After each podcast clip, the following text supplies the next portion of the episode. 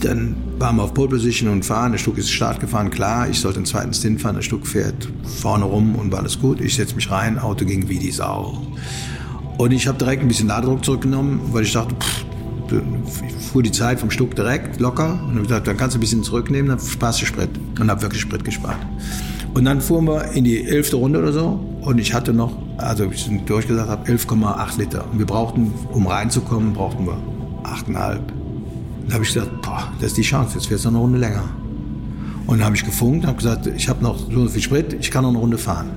Keine Antwort. Ich fahre auf Start und Ziel los, der war die letzte Chance noch reinzuknallen.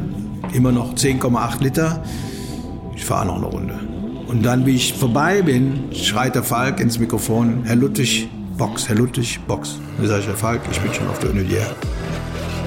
Hier ist alte Schule, goldene Ära des Automobils. Mein Name ist Carsten Arndt. Danke fürs Einschalten der heutigen Ausgabe und auf diese Folge haben wir alle lange gewartet. Heute gibt es nämlich Teil 2 mit Klaus Ludwig und ich verspreche euch, eure Geduld wird auf jeden Fall belohnt. Aber ich habe noch eine zweite Sache, die ich mit Freude verkünden kann. Die alte Schule geht live. So richtig vor Zuschauern mit Gästen als Show und ich hoffe, ihr seid dabei. Ein erster Termin ist gefunden und ich starte am 13. Mai in München. Unterstützt von der Motorworld München und präsentiert von Contra World, schlage ich im Zenit auf und auf meine Premierengäste bin ich ein kleines bisschen stolz, denn sie repräsentieren wirklich die ganze Bandbreite des Motorsports. Harald Groß wird dabei sein und sicher einige Anekdoten dazu auspacken, wie er seine Gegner damals in den Wahnsinn getrieben hat. Dann ist Joost Capito dabei. Der Mann hat nun auch seine ganz eigene Geschichte geschrieben. Einst im Unimog die Paris-Dakar gewonnen, war der Motorsportmanager in der Formel 1 wie auch im Rallye-Sport unterwegs und bis zum letzten Jahr wieder in der Formel 1 als Teamchef von Williams. Da gibt es sicher auch vieles zu erzählen und dann freue ich mich auf einen internationalen Gast. Von weit her aus der schönen Schweiz wird er anreisen. Walti Brun, der darf natürlich nicht fehlen an so einem Abend. Und wer auch nicht fehlen darf, das seid ihr. Tickets für die alte Schule live am 13.05. im Zenit in München gibt's bei Eventim und den Link dazu findet ihr auch nochmal in den Show Notes.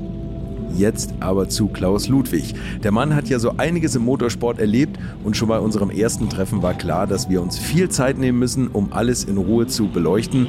Die Anfänge könnt ihr in Teil 1 nachhören, den ich hier schon im November 21 veröffentlicht habe. Heute steigen wir bei Kremer ein, reden über Le Mans, seine Jahre in Amerika, Jöst und vieles, vieles mehr. Und die heutige Folge wird euch präsentiert von Mercedes-Benz Klassikpartner, dem Netzwerk von Spezialisten für klassische Mercedes-Benz-Fahrzeuge. Ihr wisst ja, wenn ihr einen Experten für euren Klassiker sucht, dann seid ihr da goldrichtig. Und zwar vom Daily Driver bis zum Sammlerstück. Ihr findet euren persönlichen Spezialisten nach Ort, Baureihe und gesuchter Serviceleistung unter www.mercedes-benz.de slash Klassikpartner. Den Link habe ich euch auch nochmal in die Shownotes gestellt. So, und hier ist er jetzt für euch. Mein heutiger Gast, Klaus Ludwig. Also meine Zeit bei äh, Gelo war vorbei, äh, Gott sei Dank, und Krämer rief.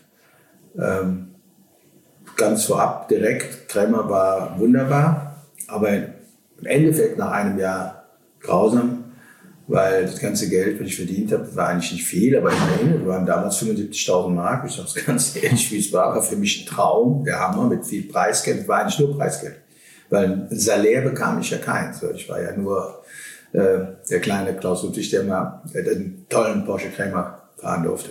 Gut, ich, ich, ich hatte relativ viel Information oder Informationen von Zackspeed, wie die, wie die das Auto bauen, den Capri mit Gitterrahmen und dann gab es ja auch schon den Moby Dick und ich war immer so der, der, der Rennfahrer, der eigentlich mehr, äh, ich weiß ja nicht, ob ich, ich glaube, ich war ein ganz guter Rennfahrer, aber ich glaube, ich war auch ein ganz guter Techniker. Also ich hatte immer Ahnung von dem ganzen Krempel und bin dann zu Krämer gekommen und habe das Auto gesehen, mit dem wir fahren sollten, wollten. Und dann habe ich gesagt, Erwin, pff, wir müssen mehr machen. So, so ist, macht keinen Spaß. Ja, was willst du dann machen? Sag ich, Erwin, das Auto muss tiefer, das Auto. Und dann war Ecki Zimmermann von DP Plastikdesign, Ecki war eigentlich meine ganz große Stütze, der dann sagt, habe ich ja immer schon gesagt, wir lass uns doch mal was Richtiges machen, so in Richtung Moby Dick. Und dann kam aber Erwin, der hatte ja schon viel Ahnung und Manfred, leider sind beide schon tot, hatte ja auch viel Ahnung. Manfred machte ja nur Motoren und Erwin machte den Rest so, aber er war kein Ingenieur, er kümmerte sich auch, er sagte auch nichts so zum Bau des Autos, aber er war all dem, er war all dem federführend, er musste die Kohle geben. Und dann, wenn man das Auto halt eben tiefer machen wollte, bedurfte es eines Kopfstandgetriebes. Kopfstandgetriebe ganz einfach erklärt, das Getriebe wurde um 180 Grad gedreht. Mhm. Sprich, lief eigentlich dann genau andersrum. Also brauchtest du ein, ein neues Teller-Kegelrad. Das gab's nicht. Das hatte nur die Fabrik. Äh, du brauchtest eine andere Ölpumpe. Aber durch dieses Kopfstandgetriebe, also die Abtriebswellen rechts und links an dem Getriebe liefen nicht mittig vom Getriebe raus, sondern die waren etwas versetzt im Gehäuse. Und wenn du das rumgedreht hast, liefen die eben genau positiv versetzt, so dass das die Achswelle, die Antriebswelle, dass sie nicht diese Scherkräfte haben. Die hatte nicht so viel äh, Scherwirkung oder, oder Schränkung ja. nennt man das. Und dann liefen die wieder gerade und wir konnten das Auto 40 Millimeter tiefer machen. Okay. Das war auch der große Hammer bei dem. Gut, der Moby Dick war natürlich noch mal äh, eine andere Welt, weil der den Hammermotor hatte. Und der Moby Dick hätte auch Le Mans gewinnen können. Nur ich glaube, das war damals gar nicht so richtig gewollt. Äh, wir haben das auf jeden Fall dann, wo auch immer dieses Getriebe herkam, Erwin hatte irgendwann mal so ein Getriebe. Irre, toll. Und dann hatten wir einen, einen ganz tollen Fabricator, also so ein, so ein ja, Fabricator sagt man in Amerika, was sagt man heute, den Beruf gibt's in Deutschland eigentlich gar nicht. Also ein, ein Metallbauer, der eben perfekt schweißen konnte, der richtig Ahnung hatte. Mhm. Ich habe dann bei meinen Freunden in Bonn, die machen so äh, Platten für Automobilwerke, äh, wo Prototypen aufgebaut werden. Das sind so dicke Eisenplatten mit, mit so Messvorrichtungen, mit Z-Mess und so weiter und so weiter und so weiter. Die sind 100% plan, diese Platten, damit du auf dieser Platte baust du also quasi deinen Prototypen auf, die brauchst du. Und die habe ich dann besorgt, da war eine Ausschussplatte, das war ein guter Freund, das ist heute noch ein guter Freund von mir, Stolle heißt die, heißt die Firma in Godesberg. Und dann hat der uns so eine Platte für ganz Kleines nach Köln geschleppt, mit, mit einem Schwertransporter, die wiegt ja immerhin so eine Tonne, so ein Ding, so eine Platte wiegt sieben, acht Tonnen. Die haben wir dann aufgebaut, das war erstmal Basis, die kam von mir, und dann hat der, der Junge, der wirklich, der konnte wirklich was. Ich sage mir, man immer Fuß, der mir sagt, Fuß, aber der Fuß. Ich habe den Namen leider, ich habe den Namen letztens mal rausgefunden, aber jetzt haben wir wieder vergessen. Also wenn der war richtig, der sagte direkt, Erwin, wat, wir machen alles. So, dann haben wir ein altes Auto, ich weiß gar nicht, hat dem Wollex ein grüner Apparat und der war irgendein weißes Auto, unten abgeschnitten, auf die Platte, ein Boden aus Vierkant und Rundrohren, Aluminium da reingebraten und dann hätten wir das auch. Und dann sämtliche Anlenkungspunkte vom Fahrwerk nach oben gesetzt, das Getriebe da hinten rein und so weiter und so weiter. Und dann entwickelte sich eine Idee nach der anderen. Dann kam der Ecki Zimmermann, sagte, wir müssen Luft-Luft machen, nicht wie das Werk mit Wasser, Luft und so, also Ladeluft. Ja, genau, stimmt. Und das war das Werk, was ja auch viel Gewicht bedeutet hat eigentlich. Ja, ne? und weil Wasser viel, zu, viel zu hohe Ladeluftansaugtemperatur, also die lagen immer bei 70, 80 Grad. Und wir haben dann an den Seiten von den Kronflügeln diese, diese 120er Ofenrohre reingebaut, diese riesigen Löcher. Und dann direkt im Innenraum äh, diesen, diesen Kasten für den Ladeluftkühler und die Luft, die der Motor mit dem Tangential, der hatte ja kein stehendes äh, Lüfterrad, sondern das liegendes Tangential-Lüfterrad, ja. der saugte dann die Luft noch durch den Ladeluftkühler. Das war genial. Und dadurch fuhren wir mit 35 Grad an. Das war der Hammer. Also wenn es richtig heiß war, hat man vielleicht mal 45 Grad. Und damit konnten wir einen ganz normalen 3-Liter-Motor, der unglaublich gesund war, richtig Ladedruck fahren und hatten Qual. Und der 3.3 oder der 3.2er Motor, der war nicht so gesund, der war thermisch nicht gesund, der hatte, der hatte auch, äh, sagen wir sonst, äh, ein, ein oder andere Problem. Also wir hatten auf jeden Fall ein, ein, tolles Package und dann hatten wir noch Dunlop im Boot. Die haben für uns, der Klotzbach damals und der, der Weber, die haben direkt erkannt, da, da wird was Gutes gemacht. Mhm. Und dann hat der Ecke Zimmermann eben diese, diese Karosserie so aus dem ein, ein fantastischer Aerodynamiker ohne Windkanal ja, eigentlich. Ja, ne? Der macht das ja, alles im Kopf. Ich habe mit dem auch schon einen Podcast gemacht. Richtig. Der hat das irgendwie im Gefühl. Der hatte wirklich damals so die Idee. Und der, und der hat halt eben die Aero funktioniert auf Anhieb. Wir haben natürlich alles dran geschraubt, was dran zu schrauben war. Gurney hier und Gurney da. Aber man sieht ja, heute, altes Thema. Ja, wenn jetzt, wenn, ja, mein altes Thema sowieso. Und wenn du dann heute so ein Formel-1-Auto anguckst, ein, ein Gurney von, von 15 Meter Breite und 3 Millimeter Höhe im Unterboden und die, jetzt war ja so ein toller, im Internet so ein toller Bericht über den Red Bull, die, die Werdegänge des Jahres. Da, da, da kannst du ja, das ist ja irre, was die Leute in einem Jahr alles an Entwicklung machen. So, wir haben auf jeden Fall relativ plump und einfach das Ding in den Wind gestellt. Das Einzige, was wir, was wir ein bisschen vergessen hatten, was wir nicht gut gemacht haben, war der Unterboden. Man hätte vorne unter dem, unter dem Bugteil eigentlich noch Unterboden äh, mit einem Splitter machen müssen. Aber das hat irgendwie nicht gereicht. Wir hatten, aber es ging ja auch so. Auto war sehr tief und tief ist immer gut. Dann kam der Ecki noch auf die Idee, wir setzen die Windschutzscheibe schräg. Irre, war ja alles erlaubt. Und hinten das Fließheck, war alles gut. War ein geiles Auto und fuhr sich auch toll. Und mit den Reifen, mit Dunlop, war einfach eine super, super geile Saison. Mhm. Ja, und da konnte ich natürlich dann mein, mein Können so ein bisschen unter Beweis stellen, weil ich ja vorher schon konnte beim Gelo, weil ich hatte ja das letzte Rennen in Hockenheim äh, beim Grand Prix von Deutschland mit, mit einem normalen Werks 35er locker gewonnen mit Goodyear, mit Tibor, tolle, tolle Nummer. Wo ich, glaube ich, habe letztes Mal schon erzählt, wo Colin Chapman zu mir kam und sagte, genau, you are the man. Okay. Und ja, und ich wusste, von da an wusste ich ja, den 35er war ich nicht so schlecht. Und dann kam das Auto und das war der Hammer. Und dann haben wir alles gewonnen, gewonnen, gewonnen. Dann sind wir mal eben äh, nach Le Mans gegangen und dann hat der Wittigen das Auto gekauft. Das war auch natürlich ein abendfüllendes Programm, die Story. Wir standen also relativ weit vorne und dann Samstagmorgen kommt der Don Whittington und sagt, Klaus, äh, glaubst du, ich kann das Auto kaufen? Da habe ich gesagt, klar kannst du das kaufen. Die verkaufen alles, das ist doch logisch, ich lebe davon. Und dann hat Don gesagt, was meinst du? Ich sag, ich, ich rede mit denen. Weil die sprachen kein Englisch. Bin ja so da rein in das Motorhome. Ich sag, Kameraden, der, der Don will das Auto kaufen. Oh, was machen wir dann jetzt? Ich sag, Erwin, ja, kein Problem, wir sagen 350 und das kannst du doch nicht machen. Ich sag, Erwin, na klar, machen wir einfach, der hat doch Kohle genommen. Ja, und dann bin ich zu dem hin und gesagt, Don, 350. Da sagt er, okay. Der, der sprach nicht viel, das war einmal der Vogel. Sagt er, 350, okay. Eine halbe Stunde später kam er mit dem Louis Vuitton Koffer 350. Ja, Drogengeld, oder? War das nicht ein Drogenhändler? Nee, Geld aus Verkauf von Motorhomes. Die hatten einen Ach so, riesen, dachte, nein, die hatten so in Fort Lauderdale, hatten die ein Motorhome-Geschäft, da, da standen tausend Dinger. Okay, okay. Wie das jetzt wieder, ja, also nee, man munkelt ja, man sagt, ja oder heute weiß ja jeder, die haben äh, Drogengeschäfte finanziert. Okay. Also die haben irgendeinem irgend so Vogel da 10 Millionen gegeben und kriegten 20 wieder nach einer Woche. ja. ah, also gut, das die haben, glaube ich, Drogen, die nennen gehabt, waren unheimlich sportliche Leute. Alle boah, die, der, der, der Don, der war nur am Rennen, das unglaublich. Und hatten einen eigenen, äh, eigenen ich glaube, Learjet, hatten äh, pf, alles toll. Und bis, gute bis. Zu, aber wann? Oder?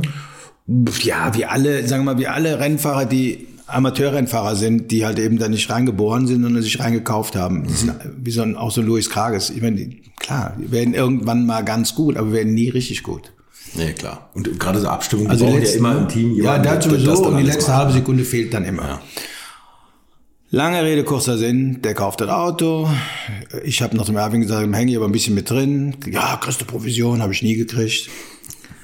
Ähm, und wir gewinnen das Ding mit, mit, mit, mit viel Glück natürlich auch. Äh, da ist irgendwann mal ist, ist, der, ist der Riemen von der, von der Einspritzpumpe äh, weggeflogen morgens. Und dann hatten wir aber, wir hatten die ganzen Riemen hatten wir im Auto schön mit, mit Tie-Wraps an den Bügel festgelegt. Also das hat er drauf gekriegt, aber natürlich nicht die richtige Stellung. Aber lief der Koffer und er konnte so da reinrollen. Und dann ist wohl ähm, unterwegs dann nochmal, ist er nochmal abgesprungen und dann hat er aber unten noch, lag er noch unten drin, also er war nicht auf die Straße gefallen, weil das Auto war ja unten noch relativ zu. Da er nicht verkokelt ist an den Turbos, war eben reines Glück, weil es ja auch nicht heiß. Also auf jeden Fall Glück, Glück, Glück. Mehr kann man dazu nicht sagen. Auch, dass das Werk mit dem, mit dem 936 ausgefallen ist, mhm. war ja auch Glück. Ich meine, die sollte, die waren ja auch so überlegen mit dem Prototyp. Und dann haben wir das Ding gewonnen. Und das war natürlich der, der größte Treffer der Welt. Daraufhin hat Erwin dann jede Menge von diesen Autos verkauft. Der ganze Amis, Imsa wollte jeder so ein Ding das haben. Das war der Durchbruch. K3, K3, ja. K3. Ted Fields hat, glaube ich, drei Stück gekauft. Dann hatte, ach so, auch eine schöne Episode. Dann sind wir irgendwann nach Watkins Glen geflogen, der Manfred und ich. Natürlich schickten die Whittingtons erste Klasse Tickets. Saß ich mit Manfred in der ersten Klasse, sagte, das, willst du noch uns arm sein? Also willst du noch mal arm sein? Ich sag, ja, Manni, bleib entspannt. Wir fliegen auf den ihre Kosten schön, erste Klasse dahin, Motor, ein super Motörchen hinten im, im, im Handgepäck, mehr oder weniger, also im Frachtraum. Lufthansa. Und dann haben wir das Ding wieder mit dem alten Auto. Wittingsen hatten ja auch ein paar von den alten Kisten, 935er, wo die auch immer herkamen. aber eben keine K3s. Und dann haben wir mit dem Ding, mit dem Krämermotor mal eben Watkins Glen gewonnen, 1000 Kilometer, wir drei, war eine schöne Zeit, war toll. Dann bin ich mit denen noch nach Hause geflogen mit ihrem Lear und dann war das aber irgendwie so, ich sag mal so ungastfreundlich. Da bin ich am nächsten Morgen bin ich zum Flug John F. Kennedy, äh, Miami und auf Wiedersehen. Ja, es war eine tolle Zeit, wir haben alles gewonnen, außer einem Rennen am Nürburgring, das hat mir ausgerechnet so ein Bonner Vogel kaputt gemacht, hier so ein Opel, Opel, Opel Commodore. Aber der arme Kerl hat mich nicht gesehen. Und wir Sie waren ja auf dem Überrunden wir waren, ja, ja, ne? klar, mit letzte Runde, vorletzte Runde. Und wir waren mit dem, Vo- mit dem Koffer ja richtig schnell. Ich meine, da muss man schon sagen, die Zeit heute, ich glaube, die, die, die wird man gar nicht mehr fahren. War Wahnsinn. Wahnsinn, das Ding war ja mehr in der Luft als alles andere. Und das war ja wie ein Dragster. Du hattest ja, wenn der Ladedruck gefahren bis 1,5, 1,6, dann hattest du ja gute 800 PS. Und ich habe ja vor ein paar Jahren nochmal dieses Auto hier von meinem Freund Chris Stahl gefahren. Der hat ja so ein Auto gekauft später. Ein altes ähm, Krämer-Auto. Äh, dieses weiß-pink-farben. Dann haben wir auch ein paar Rennen mit gewonnen. Und da kam das wie so ein Déjà-vu erstmal wieder hoch. Das war ja auch 30 Jahre her, was so ein Auto, wie so ein Auto ging. Und Mhm. wie das auf der Schaltung. Nordschleife ist, oder? Puff, der schob ja. Und dann auf der Nordschleife.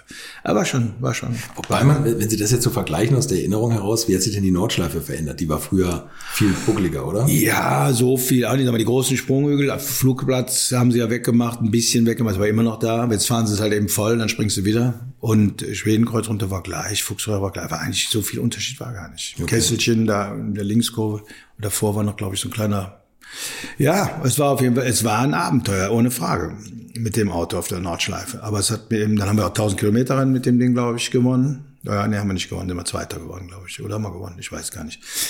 Ein Jahr vorher im Gelo haben wir gewonnen, mit dem roten Auto. Dieser Wechsel nochmal, um auf Gelo zurückzukommen, äh, der, der hatte dann Bob Wollek noch mit ins Team reingekauft, den er eigentlich gar nicht gebraucht hätte. Ich meine, sie waren drei fantastische Fahrer damals bei Gelo. Nee, der wollte den Bob haben.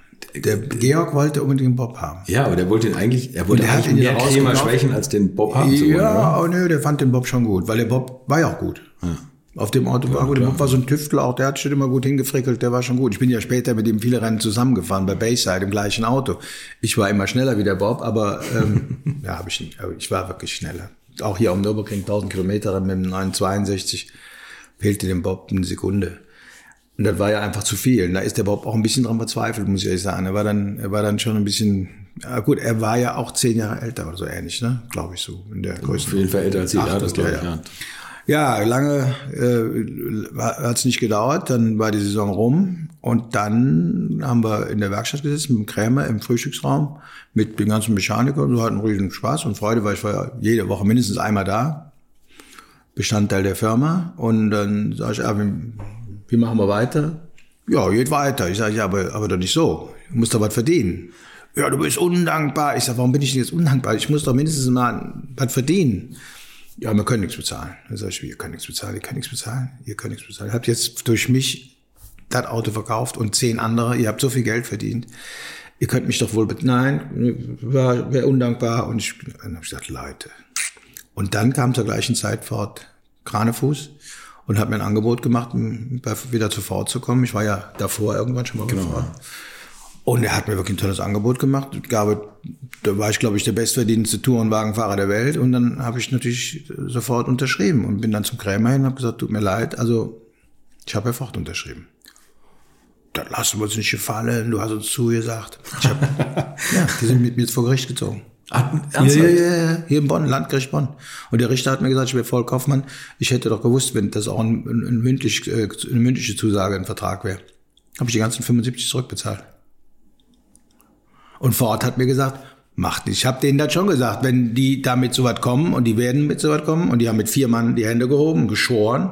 Ich hätte das gesagt, ich habe es aber nie gesagt. Ich habe gesagt, wir reden drüber, aber ich habe nie gesagt, ich fahre für euch. Egal. Ford hat es auch nicht bezahlt. Die wollten es zwar aus, haben sie aber nicht gemacht. Ne? Dann habe ich die 75, habe ich ein Jahr umsonst Auto gefahren. Den, das sag mal, das erfolgreichste Jahr meines Lebens habe ich dann für Umme. Ja, war eine geile Nummer.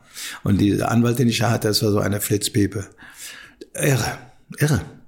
Und die haben wirklich mit vier Mann die Hände gehoben, der Lagerist und, und der Ja, auf einmal standen alle haben dabei, ne, bei den Gesprächen. Waren alle dabei. Konnten sie alle bezeugen. Hatten alle bezeugt, ich hätte. Ja gut, äh, alleine sowas zu machen ist doch schon scheiße, oder? Mache ich doch nicht. Mit einem Fahrer, mit dem ich so viel Erfolg hatte, mein Gott, dem wünsche ich viel Vergnügen und viel Spaß und Zukunft. Und sie hatten ja schließlich noch den Fitzpatrick und die konnten ja noch viele andere Jungs holen. Egal wie, war scheiße. muss ich so hart sagen. Mhm. Und dann war äh, die Sache vorbei und ich fuhr Capri. Und dann war ich bei Zackspiel und das war dann auch schön, konnte ich jede Woche Ach, ich bin bestimmt jede Woche dreimal nach Zackspiel nach Niederzissen gefahren, mit Erich zum Kaffee trinken, mit Erich zum Kuchen essen, im, in der Bäckerei sowieso. Und wir hatten wirklich eine gute Zeit, das muss ich nicht sagen. Und, und, und Helmut Barth und Bruno Punk und Norbert Kreier, das waren ja alles Jungs, pff, die hatten alle totale Ahnung. Das war dann gegenüber Krämer nochmal ein ganzer Step nach vorne. In die Professionalität heute, eigentlich. Ne? Ja, Krämer, die hatten Kompetenz. Krämer ist ja das, das Verrückte eigentlich. Also das, ich finde, Krämer ist heute vom Nimbus her und vom Namen her immer das, das große Krämer. Aber eigentlich, wenn man jetzt mal reingucken würde mit so einer Zeitmaschine, war das eigentlich eine kleine Werkstatt. Ne? Ja, also es war gut, nicht so, sie waren schon Autohändler auch. Und der Schnitzer war nicht größer, die nee, hatten nee, eine Werkstatt. Also man, man der, denkt heute immer so, das sind so diese riesen... Ja, der Jöst hatte gar nichts, der war noch kleiner. Der hatte tatsächlich eine VW-Werkstatt. Äh, nein, die sind danach alle erst mal richtig gewachsen, weil dann ging es ja auch richtig los mit dem, mit dem ja, Verkauf von Autos, mit dem Verkauf von Tuning und, und eben dann war das Auto eben, ja. Krämer war eine, ja, eine kleine, aber die hatten schon einen ganz guten Motor, einen Prüfstand für Motorenprüfstand, Motorenabteilung und eben die Halle, wo das Auto gemacht wurde und die Kundenautos auch. War schon okay. Der Manfred hat die Motoren gemacht und der Erwin war so für das. Der Michel hat die Motoren gemacht. Okay. Der Michel hat die Modelle dann später jahrzehntelang beim Jöst war. Michel, der Franzose, hat, hat super Motoren gemacht. Der Manfred hat daneben gestanden und hat dumme Sprüche gemacht. Also ich will ja nicht, will, will das nicht schmälern. Ich meine, im Endeffekt war das ja ein Baukasten, der kam aus der Fabrik. Hm. Du brauchtest einfach nur sagen, äh, ja, ich nehme jetzt drei Liter, 3,2 oder wer auch immer, den Kolben, den Kolben oder die Kombination Laufbüchse Kolben oder eben die Kurbelwelle. Aber naja, egal. Ja, das wobei der, der K3, da haben sie schon viel eigentlich gemacht, ja. wie was sie erzählt haben mit der Platte und so, also mit dem, also was da alles ja, in Lade, die, die Lader so war die gleiche. Wurde, das war vielleicht der Kiel Zimmermarkt. Der, ja, aber wir fuhren zwar die gleiche Laderkonfiguration, KKK 37 oder 38, was das war damals. Mhm. Ich erinnere mich nur, aber ich glaube noch ein bisschen so. Und, und klar, aber die Ladeluftkühlung alleine war. Das war das Der Motor lief einfach thermisch gesund. Ja. Und dadurch konntest du mehr Ladedruck fahren. Und das war einfach nicht schlecht. Und der Michel hat wirklich super Motörchen gemacht, das muss ich sagen. Und wir haben auch nach jedem Rennen alles, wir hatten ja auch schon mal einen, Lupfer. Also das Problem bei dem Motor, wenn du zu viel Ladedruck fuhrst, hat sich der Kopf kurz gehoben und dann hat er meine Feuerringe oben drin, war ja keine Kopfdichtung, sondern Feuerringe. Das sind so, das sind so äh, Ringe, die zu beiden Seiten oder äh, halt eben messerscharf angespitzt waren und die haben sich regelrecht ins Material reingedrückt, mhm. ähm, in den Kopf und in den Zylinder. Und da der Porsche-Motor ja ein wunderbarer Baukasten war, jeder Zylinder für sich. Einzeln, genau. Wenn du einen Zylinder kaputt hast, hast du einen Zylinder, einen Kolben und Kopf, einen Kopf. Da war immer eine, eine, also geil, ja. muss man sagen. Und dann war das nie so teuer, wenn das mal wirklich passierte. Und oft bist du ja im Training, vor allem wie der los dann nachher mit dem Werk anfing, der hat ja eine Million investiert, um uns zu schlagen. Der hat der Willrett von Porsche Kundenabteilung, das war ja nicht Weissach, sondern war die Kundenabteilung. Weissach hat sich da immer schön zurückgehalten. Ähm, die haben alles probiert. Ne? Und dann mussten wir dann auch mal ein bisschen mehr Druck fahren und dann ist er schon mal im Kopf. ja, aber das war nie teuer, war immer reparabel. Wir hatten nie einen richtigen Ruff sah dann schlimmer aus, wie es war, weil dann Öl auf dem Lader, Riesenwolke, aber es war nie so teuer, dass man sagen würde, heute, wenn der Motor explodiert, dann hast du 50 Mille oder 100 oder 200. Gut. Ja. Ähm, Tag spät, tolle Zeit. Auto Capri aus heutiger Sicht natürlich schon schon äh, mit mit dem Alugitterrahmen äh, war schon äh, eine heiße Nummer. Ne? Wenn man richtig geknallt hätte auf der Nordschleife, ich weiß nicht, wie man da wie das gut geendet. Aber äh, es war auf jeden Fall super und parallel dazu hatte ich natürlich dann auch ein Jahr später den Amerika-Auftrag in der IMSA für Ford. Da war ja so quasi weltweit Ford-Werksfahrer, einmal für dieses IMSA-Programm GTP. Wir haben dann angefangen mit dem Capri als Mustang, war ja genau das gleiche Auto. Mit der Capri-Technik, ne? Bodywork. Ja, ja genau. Gleiche Chassis, alles gleich. Nur ja. ein bisschen mehr anderen Bodywork. Ja, war geil. Wir haben in Amerika, klar, die Technik war, ja, war natürlich kein Porsche. Ne? Porsche konntest du wirklich reintreten, den konntest du vergewaltigen und nicht kaputt kriegen. Und den Capri, der hatte natürlich das Problem. Ja, das war ein BDA-Motörchen. Damals machte Erich ja noch nichts selber. Dann kaufte er alte BDA-Blöcke von Cosworth, die wurden aber da auch schon nicht mehr gebaut und, und wollte immer so ein bisschen wie BMW. Norbert Kreier hat die Motoren gemacht. Ja, aber alte Stahlblöcke ja.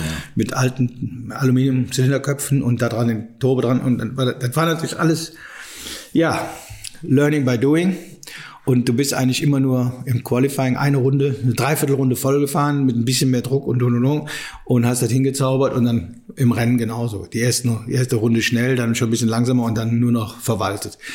Habe ich aber ganz gut hingekriegt. Wir hätten eigentlich damit dem Ding dreimal deutscher Meister werden müssen, DRM-Meister, aber beim ersten Mal hat uns beim ersten Mal war, weiß ich, aber auf jeden Fall gab es dann die Geschichte mit dem breiten Flügel, der Hoschke von Handstein und der AVD, ne, AVD war irgendwie, irgendwie auf jeden Fall mit dem DMSP, ONS hieß das ja damals noch, die haben dann das Ding auf, ich nehme an, dass alle anderen Druck gemacht haben, haben gesagt, das wäre kein Kotflügel, das wäre ein Flügel. Kotflügel war frei mhm. und deswegen war die Idee war gut. Und ich meine, gut, klar, machte natürlich aus dem Auto ein anderes Auto. Ne? Konntest viel flacheren Flügel fahren, ganz schönes flaches Profil und war ja riesenbreit und boah, ging natürlich um die Ecken rum. Und das Ding hatte ja Graueneffekt, das muss man sagen. Wir haben dann aus, aus diesem, aus dieser Basis haben wir dann für Amerika ein Auto entwickelt, das nie gezeigt wurde, das existiert aber noch. Äh, das hatte so, das hatte richtig Graueneffekt. Das war so geil. Da bin ich in Moroso, hieß das, das war in West Palm Beach, war so eine kleine Teststrecke. Da hat sich damals dieser arme Chandon, Chandon, Mo, äh, Moe Chandon Erbe tot gefahren. Der ist in so einen Swamp reingeflogen mit dem Formel 3 und ist ertrunken. Und das war ein brandgefährliches Ding, aber wir haben da viel getestet. Unglaublich. Und da gab's eine so eine, so eine Links-Rechts-Links-Kombination, die konnte ich mit dem Capri im vierten Gang voll fahren, die fuhr ich mit dem Ding im sechsten voll. Das war so irre. Da hast du gedacht, wie geht das? Da habe ich zum ersten Mal Ground-Effekt ich wirklich erlebt. Sagen, wie, wie haben Sie sich daran gewöhnt? Also Ground-Effekt, das ist, also ich da, da, da, hast du Gefühl, da, da, da, da kam eine richtige Euphorie auf. Das war, das war irre. Du saßt im Auto und warst komplett in einer anderen Welt. Irre. Ich hatte sowas ja vorher mal einmal gefahren. In, ich habe mal den Maurer Formel 2 gefahren, mit dem der, mit dem der Belloff äh, gefahren ist. Mhm, okay. Das Ding hatte ja auch Skirts. Mhm das war auch, das war irre. Das war in Hockenheim so, ich bin kleine Kurs gefahren und auf Anhieb, glaube ich, eine, weiß ich was, ich muss jetzt lügen, aber eine 55 oder irgendwas, also deutlich unter einer Minute, das war irre. Hm. Fußte alles, Start- Ziel, Ausgangskurve, die fußte fast voll. Da saß im Auto, musste wirklich nach fünf Runden hast du das Genick, ist das Genick weggeflogen. Haben Sie, haben Sie da angefangen, auch sowas zu trainieren eigentlich? Also das, das nee, immer nur, ja gut, ich habe immer Sport gemacht, bin gelaufen, habe mein, mein, mein Fitnesstraining gemacht, aber ich war nie so der ganz große Gewichteheber und, und, und, und so Nackentraining oder sowas. Das war, war total fit. Ja, das Fahren, durch Fahren mhm. das kriegst du das. Mhm. Gut, und dann haben wir eben Capri gemacht und Capri war filigran, aber hat Spaß gemacht und Erich war immer am Limit mit seinen Blöcken und mit seinen Köpfen, weil es gab dann auch nichts mehr ist er dann später hingegangen und hat dann wirklich, hat der Norbert Kreier ja komplette Motoren gemacht. Einmal den Formel 1 Motor, ja. war ja auch aus dem Nichts. Anderthalb Liter Turbo. Hat Norbert gezei also äh, äh, erfunden, gezeichnet, äh, sogar die Gussform zum Teil mit äh, entwickelt und gemacht und getan. Und das war schon ein toller Motor, der Formel 1 Motor, muss man sagen. Da hat, da hat Zack Pech gehabt in der Zeit. Wenn die da das richtige Chassis gehabt hätten, hätten die alles im Grunde und Boden gefahren. Weil Colin Chapman war da, der wollte so einen Motor haben für seinen Lotus. Ich meine, das weiß auch kein Mensch. Colin nee. war in Niederzissen beim Erich. Und dann hat Erich gesagt, nee, nee, nee, er gibt ihm keine Motoren, er macht ein eigenes Team, er ja, macht ein eigenes so. Auto. Was für ein Idiot. Schade. Nein, nein, darf ich nicht sagen. Erich lebt noch. Erich war nie ein Idiot. Aber damals war er vielleicht idiotisch, weil er hätte machen müssen. Ja, manchmal ist es halt so Fehlentscheidung. Ne? Ja, Klar. stell dir mal vor, das wäre, ist meine irre. Diese, da tut mir so leid, deswegen bin ich auch viel später mit, dem, mit meinem Sohn Luca dann auch so zack spielen, weil ich habe gesagt, die haben so viel, so viel Kompetenz und so viel äh, tolle Leute gehabt und die können dann, na, haben wir ja auch eine Meisterschaft nochmal gewonnen in der GT Masters. Gut, ähm, war jetzt ein Zeitsprung von 20 Jahren oder 30, egal. Capri, äh, dann Amerika, dann wurde der erste Mustang GTP gebaut, Frontmotor von Len Bailey keine, sagen wir, eine super simple Konstruktion eigentlich. Ähm, Vorderachse, Hinterachse, nichts Besonderes. Also Dreieckslenker, Federbeinchen.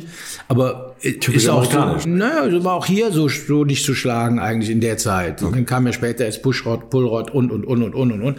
Aber mit Preload und, aber das ging gut um die Ecken um das Ding. War schön steif, war richtig gut gemacht. Nur der Chassis hatte ein Problem war von Ford Aerospace in Palo Alto war das Ding gebaut worden. Und die hatten auch damals noch keine Ahnung von Kohlefaser-Chassis und haben da das erste Chassis gebaut. Und ich bin rübergeflogen, um Test zu fahren, nach einer Runde das Ding abgefackelt, weil der ganze, der ist ja riesige Turbo glühte natürlich mit 1100 Grad und das war viel zu nah an dem ganzen Kohlefaser okay. und das war kein Tempered Also kein hitzefestes Kohlefaser gibt's auch, obwohl das auch nur bis 250 Grad hitzefest ist, da fängt das auch an zu kokeln.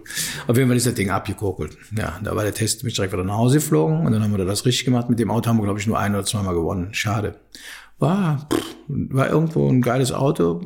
Ja, und dann haben wir gesagt, dann müssen wir, nachdem das nicht so glorreich war, äh, haben wir dann, ähm, und da war auch ein, ein 2, ja, muss ich jetzt lügen, ein 2,5 Liter Vierzylinder drin, auch von Norbert Kreier. Ein ganz eigenständiger Motor, der mit dem Formel 1 Motor nichts zu tun hatte. Mhm. Andere Körper, also geiler Motor. Ich habe zuletzt irgendwann mal vor ein paar Jahren, hier war, ist noch so ein Lager, wo Erich den ganzen Krempel eingelagert, da lag noch so ein Motor und ich gesagt, was für ein geiles Teil.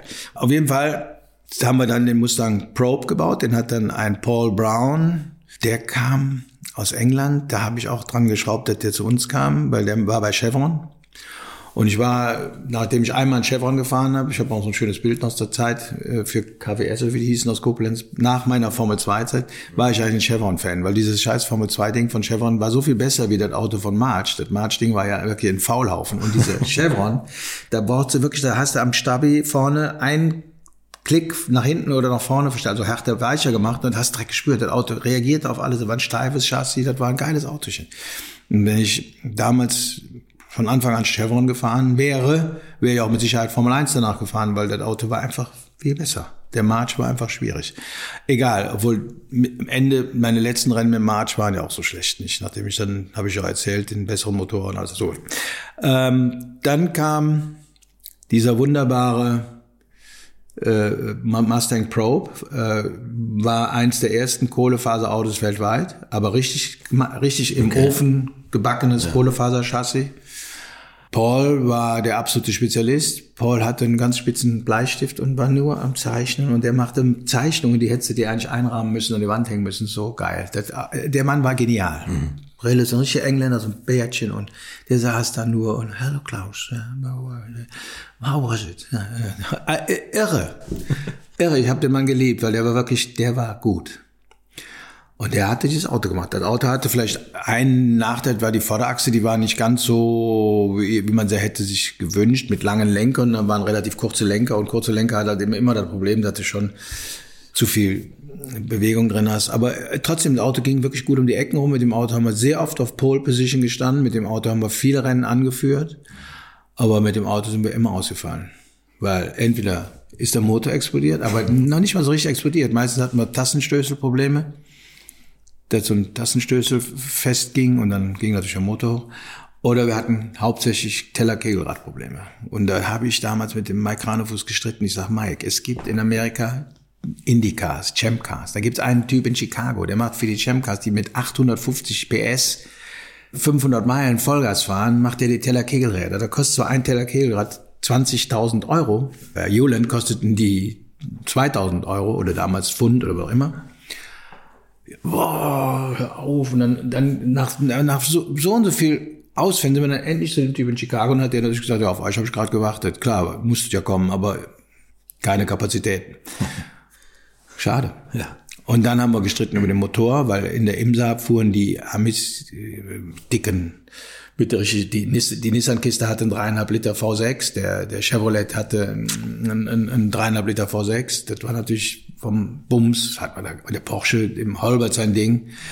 Ich habe jetzt zuletzt noch so ein, so, ein, so ein Ding bei YouTube gefunden, in, äh, Daytona 1985 oder 86, glaube ich. 86, 85, 86. Lieber Gott, da habe ich eine Stunde geführt, aber wirklich null Flügel, nur am Fliegen, nur quer. Und wie ich das hingekriegt habe, weiß ich auch nicht. Und dann ist er, pff, hat der Holbert mal ein bisschen reingedreht und, und auf Wiedersehen. Weil da warst du immer, da warst du immer zweiter Sieger, weil die hatten einfach Qualen. Die hatten immer locker vom Hocker die gleiche Leistung, aber standfest und locker und mehr Drehmoment und alles einfach besser. Und du warst nur mit dem Vierzylinderchen am Kämpfen und mhm. das war ja alles so auch wieder alles irgendwo Learning by Doing. Das war so eine Katastrophe. Schade. Und dann kam Jack Rausch, war ja der Partner von Saxbeat USA. Mhm. Jack, der große Jack Rausch. Größte Rennsportfirma der Welt, so ungefähr, mit, mit 1000 Mitarbeitern, 25 NASCAR und NASCAR Light und NASCAR, die, irre, irre Typ. Und wir waren direkt, kamen wunderbar klar und hat ihm gesagt, Klaus, we have to convince them, we must put the DFX engine. Da habe ich auch gesagt, ja, bitte, bitte, bitte, kauft bei Cosmos einen DFX und dann bauen wir den um auf Benzin, also andere Ventilsitze. Der hatte, DFX hatte ja Methanol und das hat, musste andere Ventil, andere Ventil. War gar kein, gar kein nix, das war überhaupt kein Ding. Zwei Sechser Motor oder ein drei Liter Motor gab es ja alles, zwei Lader dran gehängt. Ja. Rechts und links die Schnecke dran gehängt. dann hätten wir die alle, dann hätten wir die mit dem Auto, hätten wir Porsche, wir hätten alles Grund und Boden gefahren. Ist an der Politik von, von Ford, Kranefuß, ist alles an der Politik gescheitert. We have to go small capacity engines. Also wir müssen in Amerika, wir müssen die weg, Amerika muss weg von einem dicken V8. Wir müssen hier in Amerika mit kleinen Vierzylindermotörchen. So, bei Ford war das immer so. Ich meine, Ford hat ja auch in, frühen, in den frühen 70er ein super 12M äh, mit, mit Frontmotor, V-Motörchen, 14er V-Motörchen, 6 mit Frontantrieb, geiles Autochen. Und Jahre später haben sie alles in die Tonne geschmissen und haben wieder einen Stoßstangen, Vierzylinder mit einer Live, mit einer starren Hinterachse gebaut. Ich meine, genauso war das im Rennsport. es war immer nur Politik. Die Politik bestimmte und Mike war schon irgendwie ein ganz anderer Typ, aber er hat so, er war im Konterpart zum Nährpasch, das war wie, ich sag mal, Feuer und Wasser, war ein Schon, ganz ne? anderer Typ. Mike war ein Lebemann, der äh, Pfeife rauchend, der äh, Sprüche. Ja, er hat auf jeden Fall verstanden, die Kohle bei Ford klar zu machen, äh, weltweit und hat bis zur Formel 1 einen Formel 1 Motor gebaut, wo er genauso, wo sie genau wussten, nach einem Jahr wird, ist der Motor nicht mehr, kann er nicht mehr gebraucht werden, weil dann machen wir wieder was anderes. Also manchmal war er ein bisschen diffus, aber Und, und Ford hat auch nichts rausgeholt aus den Siegen Nichts. eigentlich. Ne? Also die haben das nachher nicht medial verarbeitet, Nichts, sondern die nichts. haben gewonnen und dann Was für eine Firma. Egal wie, auf jeden Fall Ford war schon manchmal sehr tragisch, muss ich ehrlich sagen, tragisch. Und genau die Sache, wir hatten ja den Baukasten, wir hätten mit, war unglaublich, das war unglaublich. Und dann kam, war diese Zeit, parallel dazu fuhr ich ja hier in Europa mit dem, mit dem, mit dem, mit dem Gruppe C-Ding da, 83, 82, 83 fuhren wir ja auch nach Le Mans. Das, das, ach, dann die kamen plötzlich kam der Karl Ludwigsen, der hatte Len Bailey für irgendjemand. Ich habe da letztes Mal so Geschichte, das kommt hier jetzt um, da irgendwie kommt das ja in England dann irgendwann mal raus. Wer hatte ihr? also Hesketh hatte, glaube ich, dieses Auto bestellt beim Len Bailey und und dann war das eine Krücke und hat er gesagt, tu so eine Tonne und dann hat der diesen diese Krücke an Ford verkauft an den Karl Ludwigsen und dann haben sie dann dann in, in, dann hat Cosworth dazu diesen irren Motor gemacht, den 3.9er V8. Sch- Haben wir nur Schüttler oder Vibrator genannt, weil das Ding hatte Schwingungen, ich glaube, zweite Ordnung. Also V8-Motor hat sowieso, glaube ich, andere Schwingungen, also ein schöner Reihensechszylinder. Das Ding hat dermaßen Schwingungen aufgebaut, dass alles an dem Auto abgefallen ist. wir reden über den C100. Ne? Ja, ja. Und dann, haben wir das in, bei Ford in, in, in der Rennwerkstatt in Köln, Ford Köln gemacht. Dann war dieser die, Eberhard Braun war dann federführend. Der ist daran verzweifelt an dem Auto, weil es war wirklich nur, das kriegst du nicht in den Griff. Wir sind in Le Mans gefahren mit dem Ding, hast dich, musstest dich losschnallen, weil deine, deine Lunge hat so vibriert durch den Motor, dass du keine Luft mehr gekriegt hast. Das gibt's ja du nicht. kriegst Kopfschmerzen nach zwei Stunden, du hättest niemals 24 Stunden fahren können. Und all das war bekannt, aber es wurde nicht verändert. Da kann man doch mit zwei Ausgleichswellen weichen Motor lagern. Nee, das geht bei so einem. Motor ist das schwierig. Wir haben, wir haben ja Freudenberg, ja. Freudenberg hat dann so eine, so eine, so eine, so einen Schwingungsdämpfer auf dem Motor gebaut und der ist ja weggeflogen. Bei, das kann man ja auch bei Rennwagen eigentlich, will man das ja möglichst starr alles haben, ne? oder? Und, und wenig, wenig. Nein, der hätte einen 3-3er genommen, der hatte keine Schwingung und hatte genauso viel Leistung. Hätte ein bisschen höher gedreht. Also, Also, die das war nur der Motor. Der, wie war das Chassis von dem Auto? Aerodynamik? Katastrophe. War auch schlecht. Das Chassis war, ich habe Bezack gespielt vor ein paar Jahren Nummer eins. Das, nein, Peter hatte nur eins. Da hätte ich mich da jemals reingesetzt, da hätte ich mir auch, da hätte ich mich auch in, in, in eine Badewanne setzen können. Die wäre sicherer gewesen. Von Karl dabei. Nein, es ist irre. Das war, dass man, dass Ingenieure, äh, Rennfahrer wie den Ludwig und wie den Winkelock und wie den Sura und wie den Nietzwitz in so ein Auto reingesetzt haben, war eigentlich eine Unverschämtheit. Die, das konnte keiner verantworten. Wenn du damit einen Knaller gehabt hättest, warst du tausend Prozent tot. Das war so ein Müll, das war wie der Tisch hier, äh, einfach zusammen mit Eckverbindern ver, ver, vernieteter und verklebter Honeycomb. Ja. Aber das konnte nicht halten. Ich meine, wir haben ja die Unfälle beim Porsche 962 gesehen. Das war ja im Endeffekt genau so eine Na, Scheiße. ähnlich, nur dass die Autos vielleicht. Katastrophe, Katastrophe. So, das Programm war einfach so grausam. Mein Gott. Ich glaube, 24 Rennen sind sie gefahren, 19 Mal ausgefallen. Ja, Irgendwie so. ja, irre. Also da, da- das, da sieht man mal, was, was das für alle Auto wussten, war. Ne? alle wussten, dass es so nicht geht. Und dann gehen sie noch hinten, sagen sie noch, wir Fahrer wären Idioten, wir hätten keine Ahnung, wir würden uns zu viel einmischen. Dann durften dann durfte ich schon immer jetzt mal nach Köln in die Werkstatt kommen, so ungefähr. Oh, alles geheim. Ich sag, seid ihr komplett jetzt, seid ihr jetzt vollkommen krank geworden oder was ist mit euch los, ihr Idioten? Dann waren wir in, in, in Donington zum Testen, ein Riesenaufwand. Dann kam Keith Duckworth, der große Keith Duckworth, kam mit seinem Helikopterchen, mit diesem, diesem Ei, kam er eingeflogen. Und stand dann da und dann, wir waren am Schrauben, weil wir hatten zu hohe Wassertemperatur. Und There are still people who don't understand that a race engine needs cooling. dann, standen alle da. Oh, the race engine needs cooling, yeah. Okay, yeah, okay, guys, then uh, good day. Brrr, war wieder weg, der Meister. Wir standen da wie die. Es war irre. Dann kamen die Engländer mit einem Turbo. V8 Turbo. 3,9 Liter Single Turbo. Hinten auf dem Getriebe. So eine Trommel von Lada. Da gab es aber noch, da, da gab es nur Lukas Einspritzung und Lukas Zündung, aber nichts, was untereinander korrespondierte. Und, und, äh, alles ging einfach nicht. Du kriegst den Ladedruck nicht geregelt und es war einfach so eine Katastrophe, die hat noch keine Ahnung. Ich bin mit dem Ding gefahren als einzigster in Silverstone. Hangar straight runter. Da habe ich gedacht, ich wäre im vierten Gang, war aber schon im sechsten ausgedreht. so viel Quark, mit den ganzen 1000 PS. Oh Gott, krass. Ja, ging aber sofort kaputt. Ja, weil der, anstatt so was mal am Prüfstand wirklich aus, nein, da musste dann ins Auto rein und dann musste, uh, und dann musste Ludwig ja sagen, geht oder geht. es ging natürlich unfassbar, wenn die das zum Laufen gekriegt hätten. Ja. Genauso dann äh, Jack Rausch, Probe. Jack hatte dann die Idee, wir machen einen Kosmos rein. Der hat auch einen Kosmos reingemacht. Aber da wusste keiner was von. Den musste dann, ich glaube, Lynn St. James oder irgendeiner, irgendein, ich glaube, der, der, dieser Typ aus Kalifornien, ich weiß nicht, wie der ist, der durfte dann mal einmal fahren, muss gigantisch gegangen sein. Da gab es so einen Typ, Mangolezzi hieß der, der hat dann die Idee gehabt, wir nehmen zwei Vierzylinder-Steuergeräte von Bosch, die gab's, MP14, wie das Ding hieß, glaube ich, so, äh, MP12, irgendwie, und der hat dann pro Zylinderbank eine, das war ein 180-Grad-Motor, das ist nämlich auch hier zuletzt in der Zeitung im Motorsport ein bisschen falsch dargestellt. Ich habe ich hab das zwar richtig gesagt, aber der Kollege hat das nicht richtig geschrieben. Also, und der Herr Baretzky hat dann da auch so eine super Story gemacht über von wegen, wie sie die Kurbelwelle dann verdreht haben. Also Herr Baretzky. Alle Ingenieur, sie sind tolle Ingenieure, sie haben tolle Motoren gemacht, aber die Story ist einfach Kacke. Das hat er bei mir erzählt. Ja, Hast du es gesehen so. oder gehört? Das kann man, nee, stand ja auch beim, beim, beim, Robert in der Zeitung. Also. Kann man nicht. Man kann, man kann eine Kurbelwelle schmieden, aber man kann nicht, wenn sie einmal geschmiedet ist, nochmal warm machen und Noch weiter drehen. Alter, Kacke. Meine, warum erzählt er heute nach so vielen Jahren? Ich, er muss doch keine Angst haben. Es war einfach eine andere Kurbelwelle.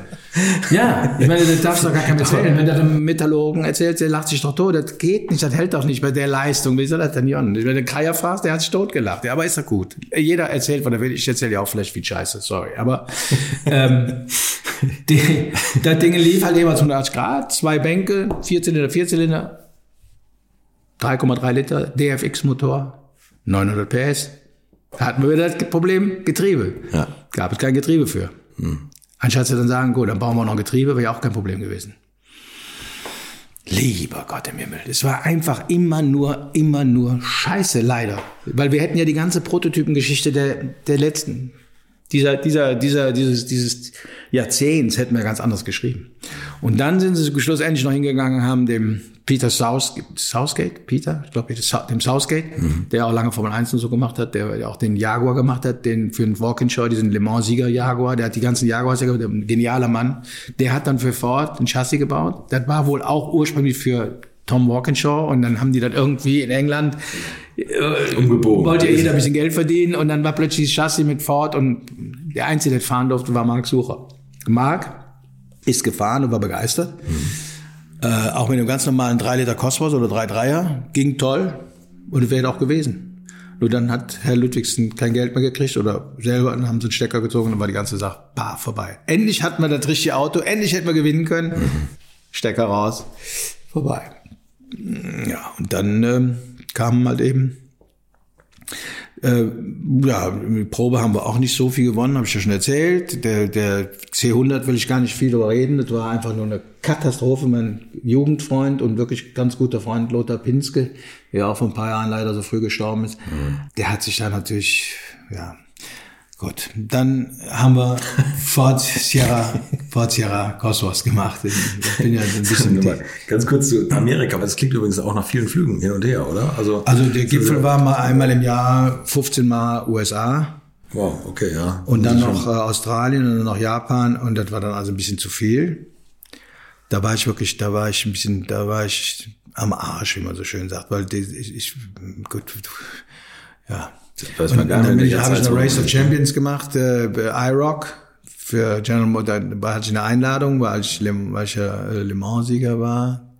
Das war aber dann, ähm, ja, ein bisschen zu viel. Wie war das? das Amerika, der Racing? Motorsport in Amerika, Geil, genau. So war, Racing. war damals toll, war eine große Familie. Du warst, äh, jeder hat sich gefreut, wenn ich gesehen hat. Ich meine, die Amis sind ja eh ein bisschen vordergründig. Hey, how good to see you, oder oh, wonderful, oder good. Und mein Team oder die Teams, für die ich gefahren bin, Zack mit USA und dann später Bayside, super geil.